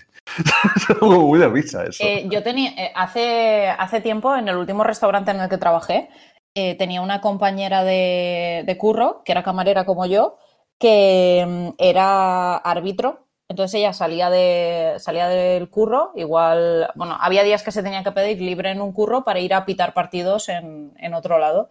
Y casi ningún árbitro se puede permitir vivir solo de eso. Los, los titulares, los árbitros titulares de primera división y todo el rollo, sí, y no siempre. Pero los linieres y todo eso, casi todos tienen otro curro, aparte de eso. Yo recuerdo que algunos eran contables, otros eran notarios. Me acuerdo que había un árbitro que era notario. También os digo, lo que cobran muchos jugadores de fútbol me parece jodidamente obsceno. Sí, que se metan a. Si no les llega el sueldo, que se metan a crítico de cómic. Voy a ser pobre toda mi vida, yo lo sé. Sí, creo que sí. creo que sí. Pero no, pero no, no vas a ser pobre toda tu vida porque puedes jugar al cupón de la 11 este viernes, ya lo sabes. o sea, pero vamos a cantar, ¿no, Pedro, a la vez? El talonario. El talonario. El talonario. El talonario, Sí, señor. Si hubiéramos tenido algún sponsor, lo hubiéramos perdido de golpe ahora mismo. Creo que también lo hubiéramos perdido de golpe. Whisky Dick, Whisky Dick. Eso, Pedro, consigue algún sponsor aquí que, que, que circule dineros, ¿no? Digo yo. También, que, que, nos queremos jubilar como Maradona, tío. No, como Maradona no. Hombre. no sé yo. Pasamos del mediocentro ofensivo derecho de Pedro con Eric Kasser. Eh, Norma llegó a publicar unos integrales donde juntaban ocho números por 25 euros, pero como bien dice Pedro, están bastante descatalogados. ¿eran, ¿Eran integrales o eran estuches? Integra eran, eran integrales, ¿eh? Ah, Costaban 25 vale. euros y venían los ocho tomos, los primeros ocho. Vale, yo, yo, es que encontré, y, la web de Norma que pone Eric Castle Pack 1 y Pack 2 y yo daba por hecho que, eran que, pack, que, pack, era estuche, ¿no? El típico estuche de estos de cartón de guarrillo que no se sostiene mucho. Pero... Pero nada, bueno, integral, joder, pues un integral. Integral, está, yo creo que estaban bien los integrales. Yo leí por lo menos integrales. Pasamos del medio centro ofensivo derecho al medio centro ofensivo izquierdo, porque entre Pedro y Manu, los dos vamos manejando. La posesión, la posesión, la posesión Manu, la posesión. La posesión. Yo os traigo un cómic que publicó Astiber el año pasado, en el año 2019, pero en realidad ese cómic se publicó en 2014 porque sacó una edición Reservoir Books al principio, en el año 2014. Eh, se, en aquella época se llamaba Dream Team y luego se rebautizó en el año 2019 como Una pequeña mentira. No sé si el título original era Una pequeña mentira en vez de Dream Team, no lo sé realmente, o si se ha puesto una pequeña mentira porque justamente se aprovechó la nueva edición de Astiberri porque el director francés Julien Rapanu, Rapenenu, eh, había dirigido la versión eh, en cinematográfica de este cómic. Una pequeña mentira de Mario Torrecillas y Artur La Perla. Eh, Mario Torrecillas y Artur La Perla son, son los dos de aquí de Esplugas de Llobregat, eh, francamente. Yo conozco a Artur desde hace muchos años. De hecho, yo iba a casa, a la casa de Arthur eh, cuando era jovencito eh, a jugar a, su terraza, íbamos allá a escuchar discos y a, y a hacer montar fiestechuelas. Y la verdad es que Arthur es un ilustrador fantástico, es, es, el autor de la serie Super Patata, que seguramente hablasteis de ella en, la, en, la, en el podcast que hiciste de cine, de, de cómic, de cine no, de cómic infantil y juvenil. Eh, también tiene la serie erótica Melvin para Bang Ediciones y ha publicado también hace poco Mardita Casa Encantada para Sapristi, que supongo que también hablaríais de él en el podcast de cómic de, de, de cómic interactivo, porque era un cómic interactivo, era como un Elige tu propia aventura, sí. en el cual podías ir de un lado a otro jugando con las páginas. Eh, Arthur, eh, evidentemente, eh, cogió con mucho gusto el testigo de Mario Torrecillas que él en realidad, este cómic empezó como un cortometraje. Era, él quería hacer un cortometraje con su amigo, el director mallorquín Agustí Villalonga, en el cual eh, unos chavales, eh, bueno, unos chavales que jugaban en un equipo de fútbol, eh, uno de ellos le mentía a su padre y mentía a todo el mundo diciéndole que, que el Arsenal lo había fichado para los juveniles del Arsenal. Esta historia está basada, bueno, está basada, no está basada en un hecho real, pero los nombres de los jugadores sí, porque Enzo es el hijo, es el nombre del hijo, que es el protagonista, es el nombre del hijo de Agustín Villalonga. O sea que realmente eh, todo estaba eh, cuadrado para que, como al final luego el cortometraje no salió, lo que hizo Mario Torrecilla fue convertirlo en un guion de, más largo, mucho más largo de, de, de cómic. Y Arthur, además, que en un principio iban a ser solo 120 páginas, al final acabaron haciendo muchas más páginas, eh, lo fueron también alargando y fueron alargando la, la historia. La historia es, es, muy, es, muy, sencilla. Enzo es un chaval que juega en el San Marcelino. ¿Te suena de algo San Marcelino, Uría? Me suena el nombre, pero no. Es un barrio de Valencia, San Marcelino, te debería sonarte. Sí, pero que no, o sea, que no situó que, que haya, o sea, que no conozco ninguna historia relacionada. Pues esta, esta historia sucede en San Marcelino, toda entera, porque juega en el campo de fútbol de San Marcelino. Eh, pero, pero, por eso te digo que no me suena que haya ahí un campo de fútbol, pero que seguro no, que sí. Que será campo, supongo que será un campo de fútbol estos de primera división. Lo voy a investigar mientras sigues contándonos. Sigue, sigue. Pues nada, Enzo juega en el San Marcelino, es muy bueno, tiene un talento bastante, es muy bajito por eso, igual que Maradona en su tiempo, o Iniesta o Xavi. Eh, y tiene un padre, bueno, tiene los padres divorciados, ¿no? Su madre está saliendo con un señor, vive con su madre, que sale con un, con un novio nuevo, y su padre es un bala perdida, es un borracho, no, casi tiene, ha entrado en una espiral autodestructiva alucinante. Entonces, mm, llega el día en que mm, juegan contra el Valencia, son los, son los juveniles, que juegan los juveniles de los infantiles, los infantiles de San Marcelino juegan contra los infantiles del Valencia, club de fútbol, que es muy divertido porque llaman los pijos, claro, como ellos son de, de barrio, los del Valencia son los niños pijos. Y, va un ojeador del Arsenal para que va por todos los. El, Arsenal es conocido por fichar chavales jóvenes en, todas las partes de Europa y del mundo, en África, en Asia, y, chavalos, y, formarlos muy rápidamente en lo que es su fútbol y la forma de jugar del Arsenal. Entonces ya va allí al campo y, y, y el ojeador, eso es el principio, o sea, no estoy haciendo nada de spoilers. El ojeador dice que es muy bueno, que es muy bajito, pero que al bajitos ellos fichan más jugadores más más para la liga inglesa, más fuertes, más altos, que aguanten mucho más la presión física. El Enzo la toca muy bien, pero, pero evidentemente la presión física de, una, de la Premier eh, eso no lo aguantaría. Y, nada, pero él evidentemente, mm, para no decepcionar a su padre, eh, que está ya, una, está ya una, una, en las fases finales de la autodestrucción, dicen que la han fichado. Y crea la gran mentira alrededor, que sería en este caso una pequeña mentira, pero es la gran mentira, porque claro, todo el mundo del barrio... Eh, pues un barrio obrero, todo, todo se sabe, todo se conoce, pues claro, ponen sus esperanzas en este chaval, ¿no? Del palo. Mira, Enzo, que sale de San Marcelino, llegará al Arsenal y jugará, no sé qué, no sé cuántos. La historia es muy divertida, es una historia mm, juvenil, bastante juvenil, pero es también, y liga un poco con las llamaradas de, de Jorge González, también pues el concepto de las relaciones entre padres e hijos, y el deporte en general. No sobre la, no la parte tan, tan metafísica del que sería el libro de, de Llamaradas, sino la parte más física, porque todos habéis visto, seguramente, o conocéis historias de, de esos padres que van a, a los partidos de fútbol, eh, de los chavales infantiles y se ponen como las, mi hijo es el mejor, y empiezan a protestar y ¡árbitro! Son muy borricos. Exacto. Pues, muy borricos. pues esto es el padre, el padre es igual, ¿no? Y entonces, claro, el, en cuanto esta mentira se empieza a materializar, el padre dice, tengo que cambiar para, que mi, para irme con mi hijo a, Londres y llevarlo al Arsenal. Y, es, muy chulo. Además, luego también es la relación entre Enzo y sus dos amigos. Tiene un amigo marroquí que es muy divertido, muy gracioso. Y luego tiene una chica que la chica está loca por él, evidentemente, pues está súper enamorado de él. Pero claro, son esos juegos eh, sexuales infantiles, por así decirlo. No, no, es, no, no llega al nivel de los álbumes de, de tienda BO, por ejemplo. Pero, pero es una trama que está ahí, pero está soterrada, ¿no? Pero sí que hay cierta relación sexual entre ellos que realmente no es explícita como, como en, Los Melones de la Ira o en cualquier otro cómic como La Blusa. No, La Blusa no. Mi hermana, por ejemplo, de Atiende Huevo. De Atiende Huevo no, es mi hermana. ¿De quién es? Ahora, de Vives, ¿no? De Bastián Vives. Sí, de Bastián Vives. Que algunos, madre mía, madre mía. Sí, sí, algunos son, son el de la blusa aún, porque son gente adulta, pero, pero el, de, el de, por ejemplo, el de. El de... Sí, los melones de la ira, pero el de los melones de la ira. El melones de la ira, como, como cómic erótico divertido, está bien. Pero el, que, el, que, tiene un punto así como más perverso es una hermana, porque no deja de ser la, la, historia sexual de unos quinceañeros, pues sí, ¿sabes? ¿El de una hermana cuál era? Recuérdamelo. Es el último que han sacado. Es, una, es que van a la playa y. ¿De vacaciones? Exacto. Pero no era, no era, una hermana, ¿no? No era. Se llama una hermana, sí, sí, es una hermana. Sí, pero, pero, luego no era la hermana biológica, lo que. No, no, no, que va, que va, no era una hermana biológica. Era... Ah, vale, vale, por eso, por eso. Era... O sea, no... sí. Se llama una hermana por un pequeño apunte al principio, pero nada más. Sí, eso es la una. Que podía haber tenido una. Sí, eso es que. que... Sí, sí, te puedes tener una hermana. Eso es, sí. Eso Pero bueno, él, él, al final conoce una chica y. Pero la relación va más. Va... Sí, sí, no, pero eso sí queda un poco así raro, sí. El de, el de los melones de la ira. Bueno, es como, es como verano del 42, o como estos libros de Coming on Age de sexuales, que eh, época, en los años 60, había patadas, o sea, relaciones de, sí. A ver, de, de 15, 16 años que se nos llaman con gente más adulta o cosas así.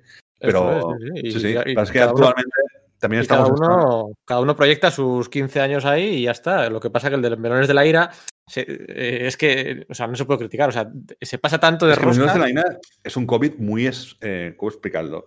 Es tan exagerado Claro, que, se pasa de rosca tanto exacto, que, que, que da la parece, vuelta, ¿no? que parece una sátira más que otra cosa. Sí, eso es. Sí. Que es muy divertido por eso.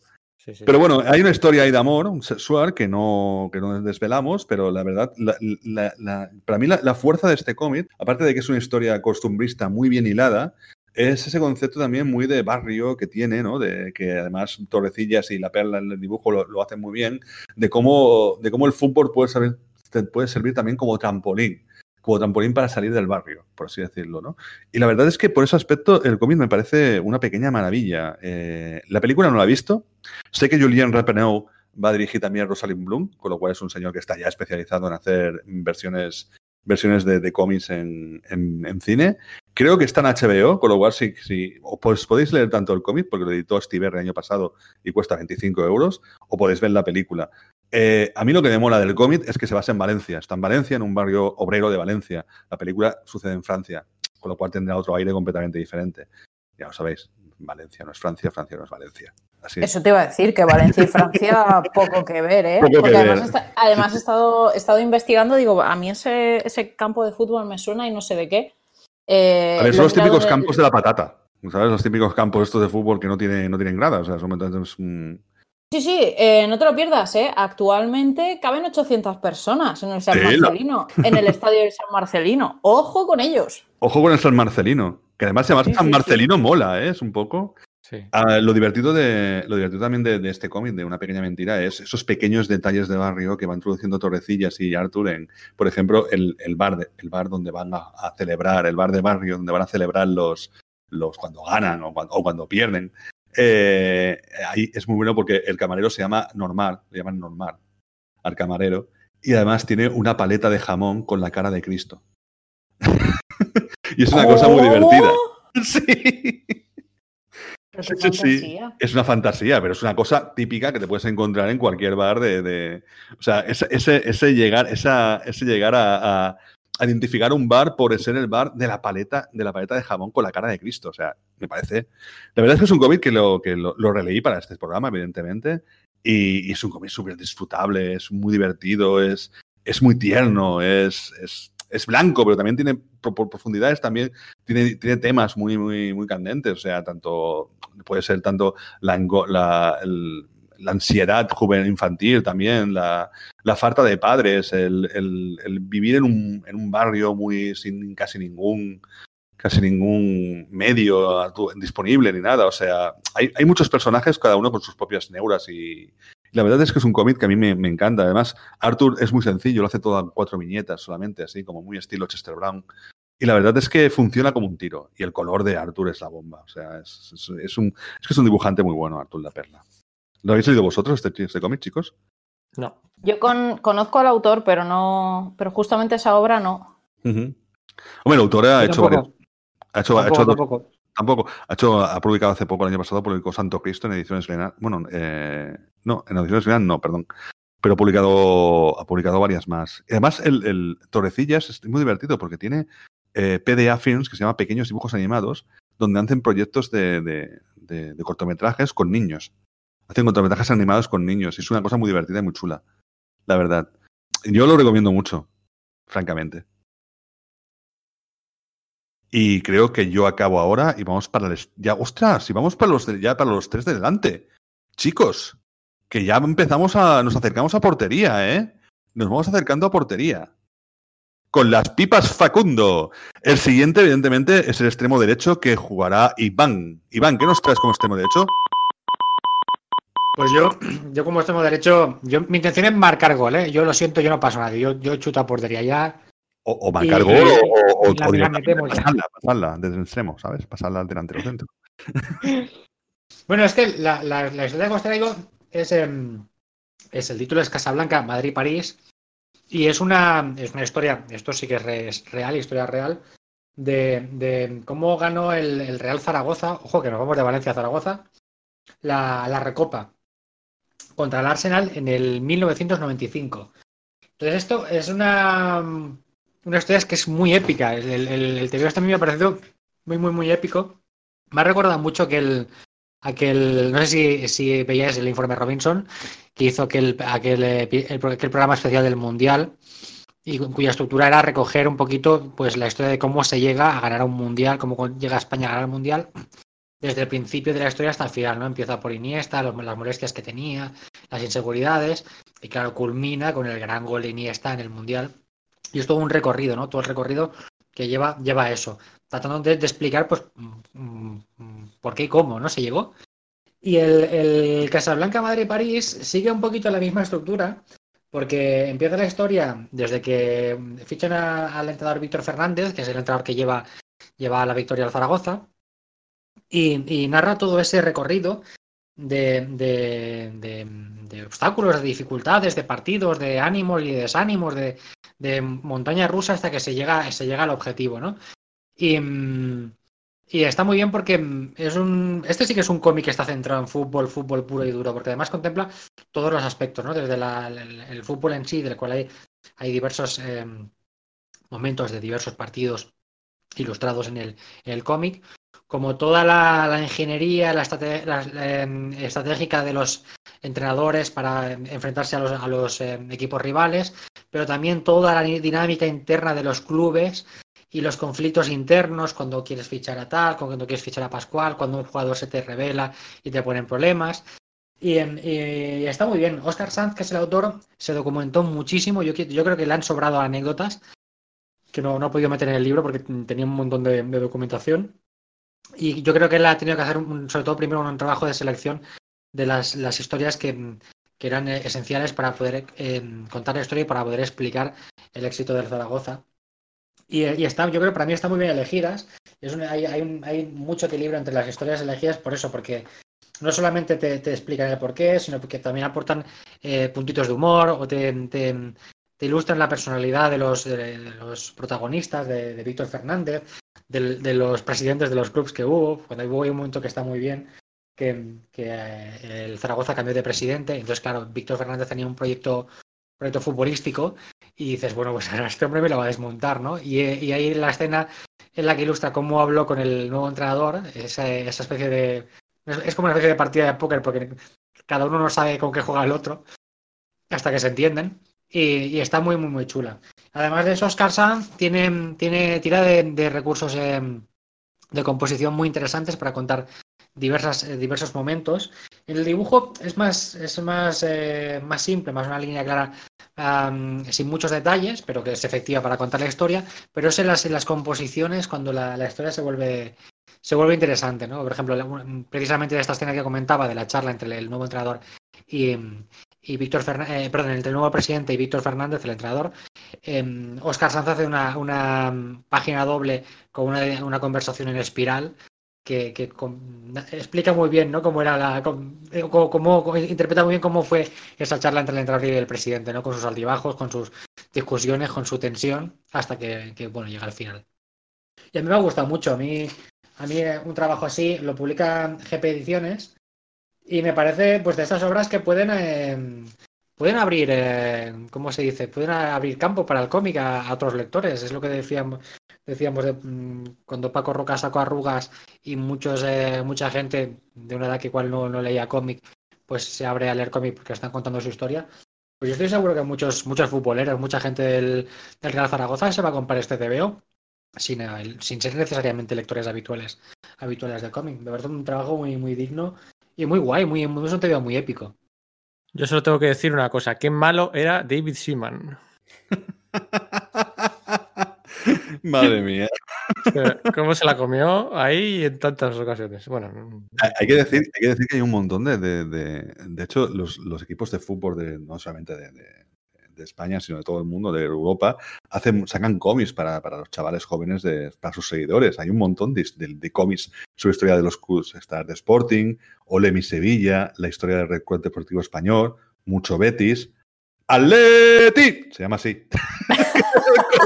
Un grito incluido, ¿no? Y la del Cádiz, ese Cádiz OE.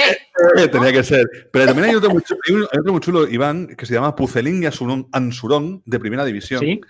Santiago Hidalgo, José Luis Chacer y Santiago Bellido, de la Fundación Valores de Fútbol, de, que, cuenta la historia de Real Valladolid. Y ese cómic yo me lo he visto y es un cómic alucinante porque es un, es un chico joven que, su abuelo le cuenta la historia del de, Valladolid, pero está muy bien dibujado y la historia es como muy. Es la, manera como está planteado los flashbacks es bastante chulo, la verdad. Y, mola mucho. De hecho, incluso hay un, un manga, iría. Hay un manga sobre, sobre el Fútbol Club Barcelona que, que, y bueno, pero, o sea, es que lo que tienen en Japón con el Barça y el Real Madrid no es ni medio normal. O sea, ¿Mm? que hace más años que el Sol, que estuve en 2000, fin de año del 2006, estuve en Japón y me acuerdo de estar en una estación de metro y de repente tienda oficial del Barça. Y fue como de, ¿cómo? ¿Cómo? Digo, ¿qué?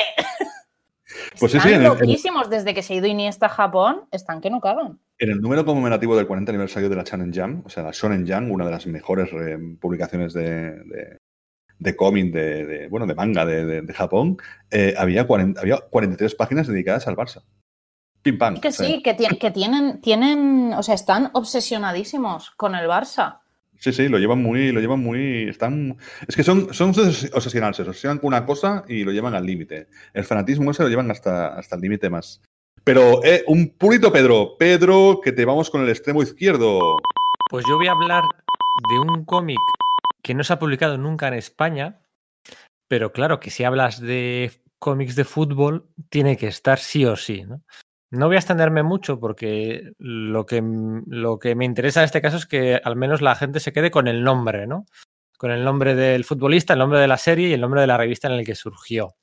Más allá de, bueno, pues de, entrar a desgranar lo, que lo que era la serie, porque además duró muchos años, ¿no? Por eso es tan importante. Vamos a hablar, o voy a hablar de Roy of the Rivers, ¿vale? Es un cómic británico sobre la vida de, este futbolista, de, Roy, de Roy Race, Em, primero como futbolista y luego al final como entrenador, ¿no? Y luego al final incluso tuvo, continuó la serie con, con las aventuras de su hijo, eh, también como futbolista, y bueno, ya no vendió tanto, ¿no? Pero bueno, este, este Roy Race, entregado en cuerpo y alma a Melchester Rovers, ¿no? Pues es una, una aventura, un cómic, una tira del mercado británico del cómic, normal, allí sí que decíamos antes que en Estados Unidos el cómic de fútbol, pues no, ¿eh? Pero, pero en, el Reino Unido sí, ¿no? Aquí publicada por IPC primero y por Fleetway después. Esta serie, Roy of the Rivers, salió en la revista Tiger, una revista, una antología, una revista antológica de, de, deportes, ¿no? De todo tipo de deportes en el, en el, en el mercado, en el, en el mercado eh, inglés la primera tira de todas las que publicó aquella revista era of the Rivers, ¿no? Y se publicó en la revista Tiger desde 1954, ¿vale? Hasta 1976. Que tú dices, joder, 22 años. Pero es que después de esos 22 años la revista Tiger se independizó como cómic propio, serializado, semanal, y se publicó desde 1976 hasta 1995, otros, eh, pues no sé, 19 años.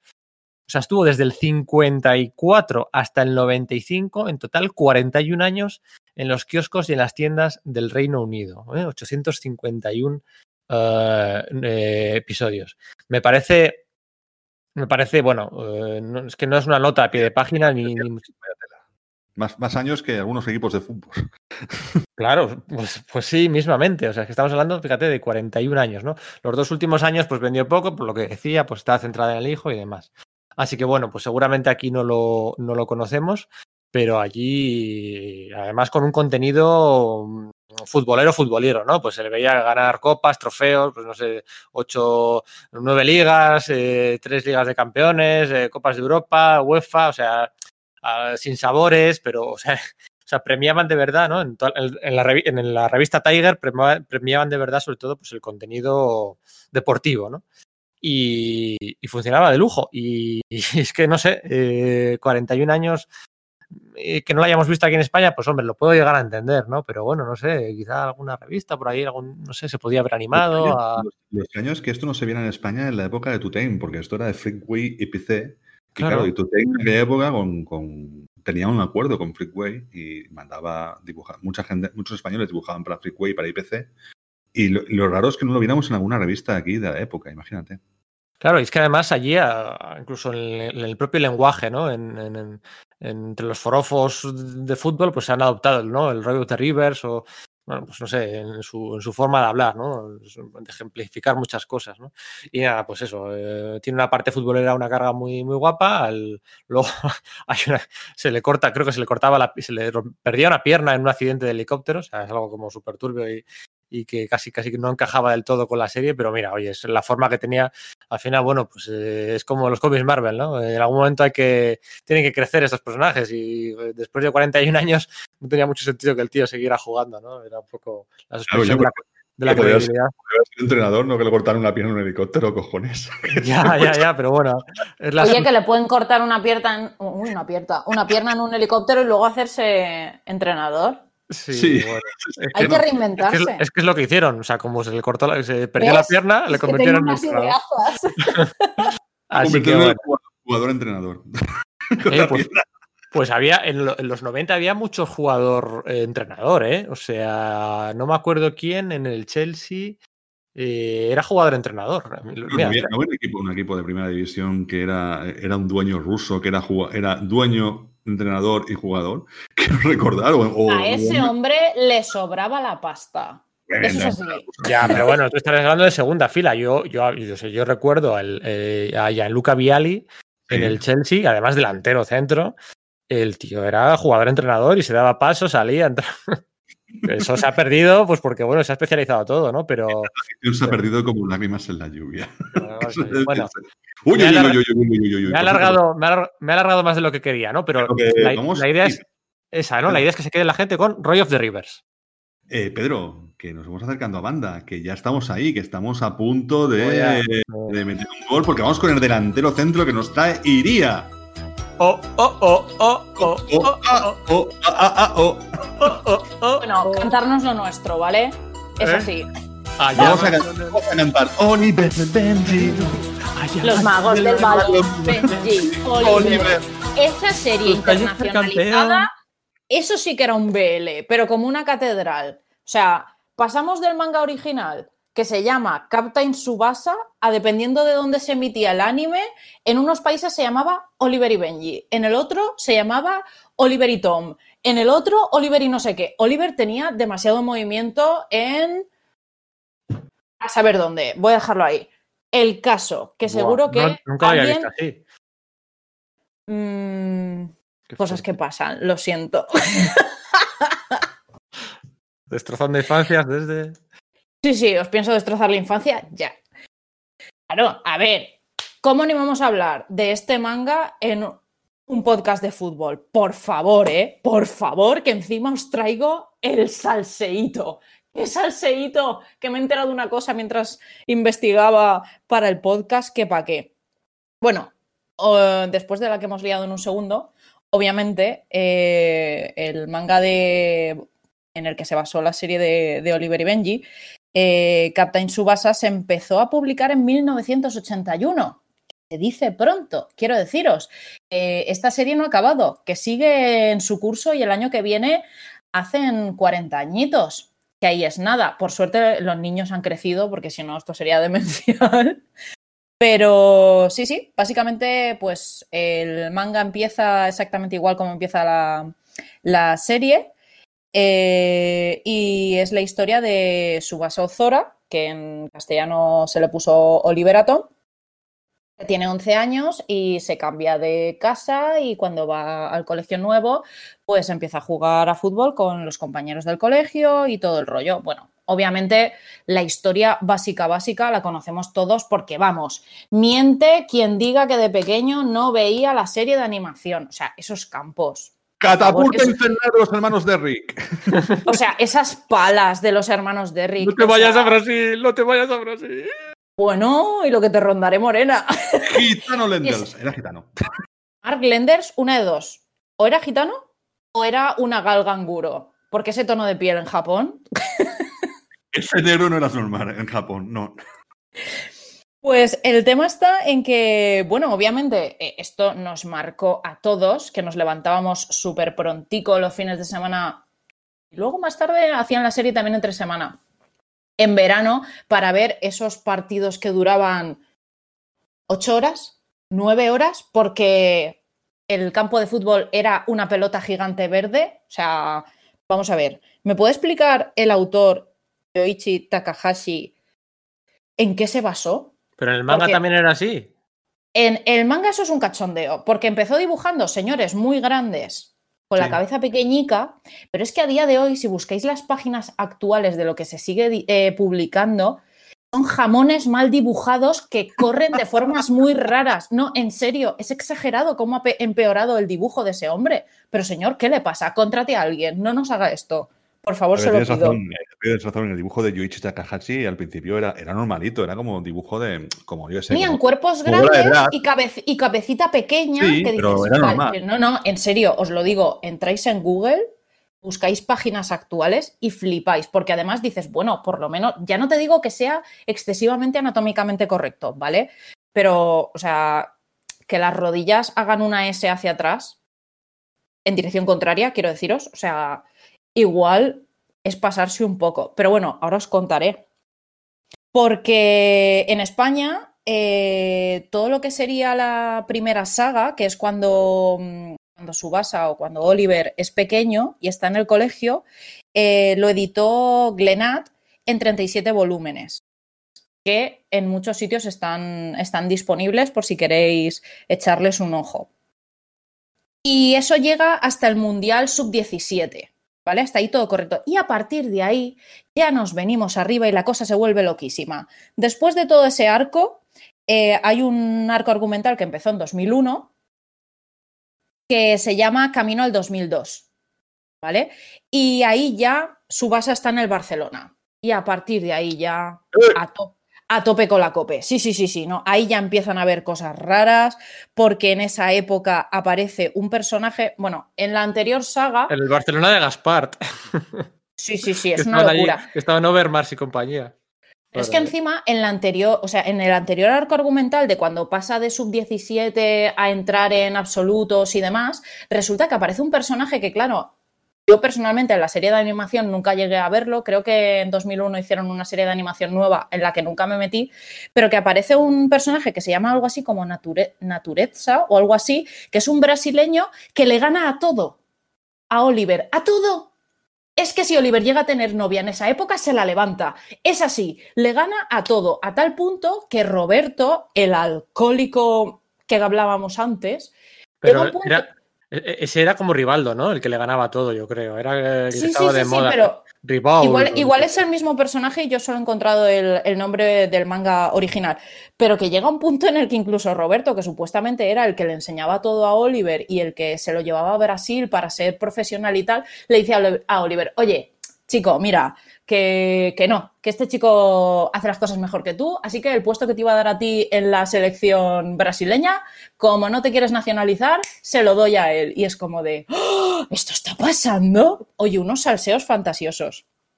Total, que el caso es que termina en, termina en Barcelona y cuando llega a España, ¿quién está en el Real Madrid? Natureza. Sí, sí, sí, sí.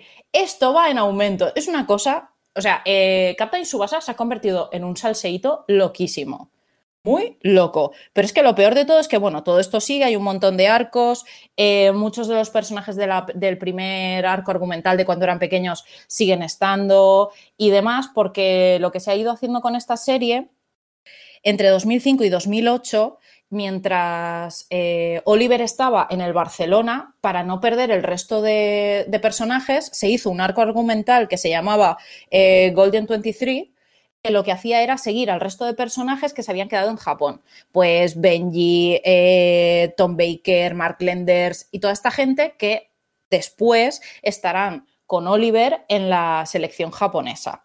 Y claro, ahí ya el salseito grandioso es que no hace muchos meses eh, empezó, y cuando digo empezó, es que empezó hace meses y esto no es coña, empezó un partido entre Alemania, que es lo que estabais comentando antes, que siempre gana Alemania, pues empezó un partido entre Alemania y Japón, que llevan meses con el maldito partido y todavía no se ha acabado. Es exagerado lo largos que son los capítulos y los partidos en el manga. Si en la serie pensábamos que eran largos, es una exageración.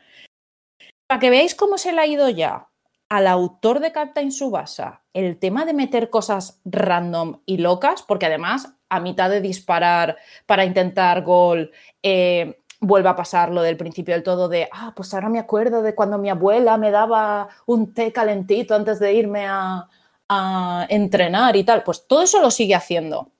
Bueno, pues resulta que el autor se ha inventado un personaje español que se llama Michael y es rubio, ¿vale? Esto, esto es una fantasía de verdad, o sea, yo me tiraba por el suelo de la risa. Al que se le atribuyen en un manga sobre fútbol, recordemos, poderes divinos. Sí, sí, volveros locos, porque es que no te lo pierdas, porque muchas veces cuando el resto de, personajes están mirando a Michael, que es compañero de, equipo de Oliver, entonces en los, en los, esto, ¿cómo se llama? Cuando van a los mundiales, cuando está jugando Oliver, pues Michael está en las gradas, normalmente mirando para ver cómo va la selección de Japón, porque tiene muchos amigos en la selección de Japón. Bueno, pues el tío está ahí rubio, estupendo y maravilloso, y no es la primera, ni la segunda, ni la tercera vez que se le ve dibujado con alas. De verdad, es una fantasía de personaje. Se les ha ido la cabeza ya totalmente. Me encanta. Bueno, pues hará unos meses, y esto es spoiler entre comillas, o sea que quien no quiera saberlo, mm, que salte un par de minutos, porque en cuanto os lo cuente, seguro que queréis echaros unas risas y, em, comentar. Pues hace un par de, meses, cuando empezó el partido entre Alemania y Japón, eh, Schneider, que es uno de los alemanes, es uno de los mm, antagonistas de este arco argumental, eh, en una, en una escena casi se carga a Benji. O sea, pero sangre everywhere. Una página doble llena de sangre. Y yo, se ha matado, se ha matado. ¿El árbitro, ¿El árbitro pidió falta o fue aquello de ¡Árbitro! ¡Que se está desangrando! que es que se desangra. No, de repente aparece una ambulancia. No, te lo juro. O sea, fue. es que... Era un Luis Enrique, hizo un Luis Enrique, tío. Mira, se monta un pitote, de repente va Benji a coger la pelota y el otro dice, ni pelota ni peloto, y le pega una patada en la... O sea, Benji ya ha cogido la pelota y el otro aún así dispara. ¿Por qué? ¿Por qué no? Y venga sangre. Y claro, se tienen que llevar a Benji. Y dices, bueno, enough is enough, ya basta, ¿no? Con este tema. Ah, no. Que en un par de capítulos después, porque obviamente esto dura mucho, Resulta que aquí el amigo eh, pega, le pega tal patadón al balón, estando Julian Ross delante, que le da en el pechito con ese patadón que le da y se lo carga. No vamos a creer. ¿Se lo carga en el campo? Eh, se muere Julian Ross, pero si se había jubilado. No, no. Espérate, que es que esto mejora. Total, que se lió una en Twitter que flipas, que ahí fue cuando yo me rasgué mis vestiduras porque se habían cargado a mi primo en un puñetero partido de fútbol. Eh, pero que la escena es brutal, buscadla porque está por todos los sitios. Es Julian Ross tirado en el suelo. Bueno, que en, el original se llama Jun Misugi. Pues está Jun en el suelo, tumbado, totieso. El Snyder mirando como diciendo, pues ya estaría, uno menos. ¿Sabes? Eh, Subasa me haciéndole. Me lo imagino con el, traje. perdona, me, lo imagino con el traje de la selección nazi alemana de, de aquella película. Pero tal cual, es muy raro ese personaje. Pues Subasa haciendo CPR para que el otro no se muera, pero esperad que vais a flipar. Y entonces el, em, ese episodio terminaba con esa escena eh, con Jun saliendo de su propio cuerpo, eh, de su propio cuerpo en, plan viaje astral, rodeado de ángeles, que es como de flipante. Y se acaba ahí el episodio. Claro, Twitter peto. Twitter peto. Y claro, yo estaba tan, eh, tan traumatizada con esa escena que dije, se me ha encargado el primo. Ah, no, amigos. Que en el siguiente episodio, ¿qué ocurre? Que aparece el que tiene poderes divinos. Sí, sí, sí, porque Michael, el español rubio, estaba ahí en las gradas y entonces se pone a chillar en medio de las gradas y le pide a Dios que por favor no lo mate y entonces se despierta y dice, yeah, que estoy bien. Ríete de los yoyos, ¿eh? Ríete de los yoyos.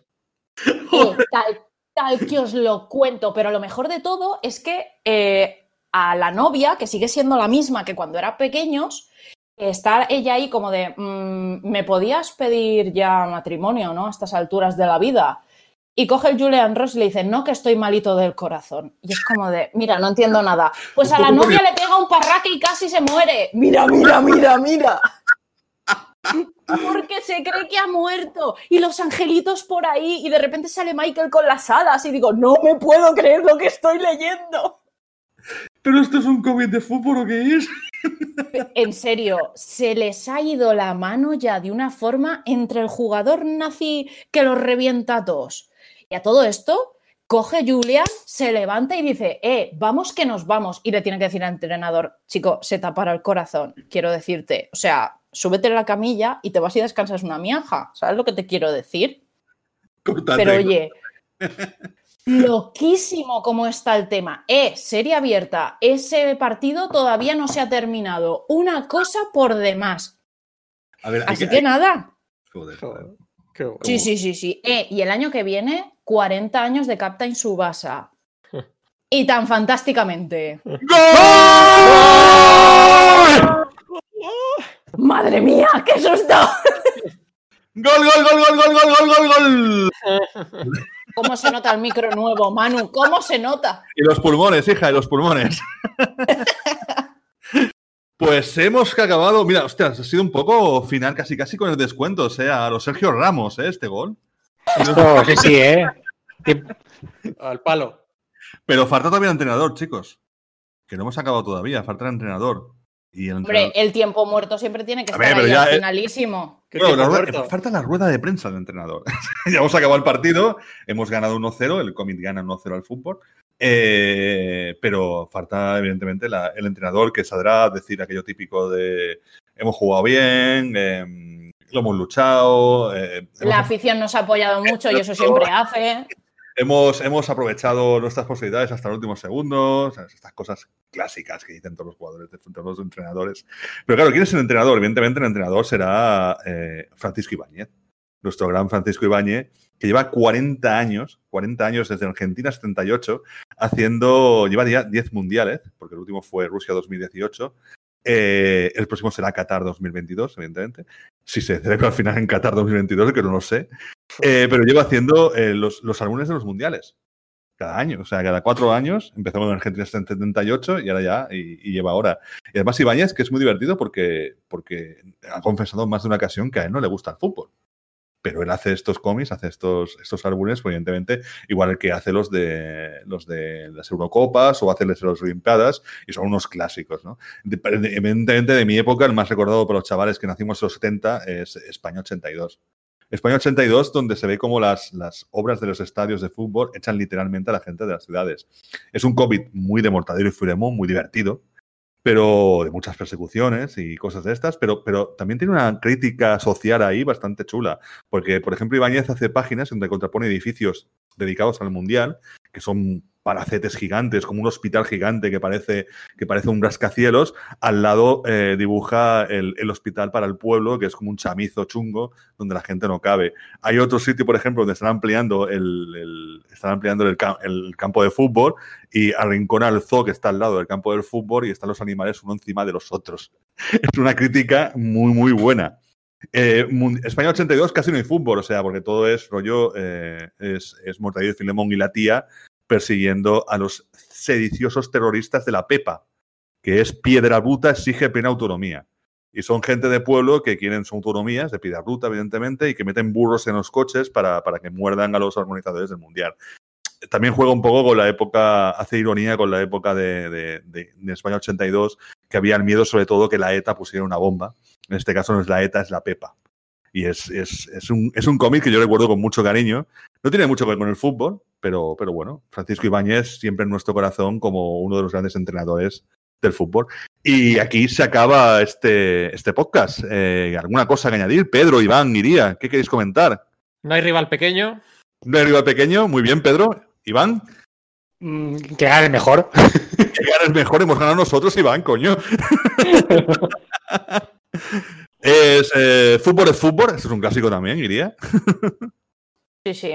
Yo ahora lo que quiero es que después de los partidos siempre hay fiesta en algún lado. Yo ahora quiero la fiesta. Hombre, claro, siempre hay fiesta. de hecho, en los bares alrededor siempre hay fiesta. No sé si viste el otro día que estaban jugando el Betis, el otro día, no, ayer, estaban jugando el Betis Sevilla sin público y todos los bares alrededor del estadio del Sevilla lleno de gente. Súper lógico todo, muy bien. Sí, sí, sí. Pues este ha sido. Pedro, ¿qué decías? No, que desde casa no pueden ver el partido, Manu, no lo entiendo. Eso también es cierto. Tienen que escucharlo desde fuera, tienen que imbuirse del espíritu, del espíritu de las salitas del tío este de, de, de Captain Subasa. hasta aquí iría, Iván, Pedro, muchas gracias por vuestra participación. Y hasta aquí el partido. Ha sido un placer jugar, jugar a fútbol con vosotros. Eh, he sudado la camiseta, eh, la verdad.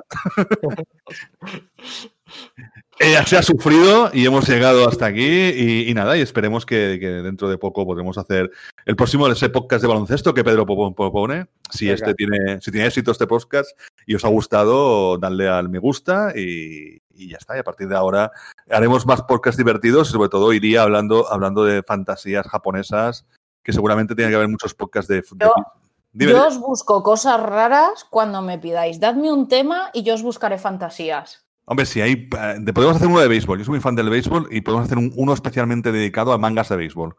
Ese es fantasía absoluta. Lo miraremos, lo miraremos. Lo miraremos. Pues muchas gracias por llegar hasta aquí y nada, nos vemos en el próximo partido, el próximo domingo, en Canal Plus, en la Liga de Carrusel Deportivo. Un abrazo. Hasta luego. Hasta luego. Y es que goles son amores, Telecinco marcará el mejor. Y es que goles son amores, vive el fútbol pero con humor. Y si el martes duele la derrota, para el miércoles ya estás mejor.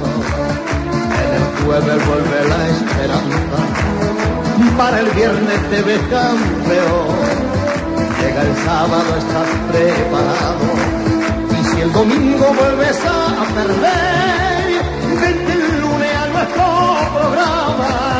Fuera pena y diviértete.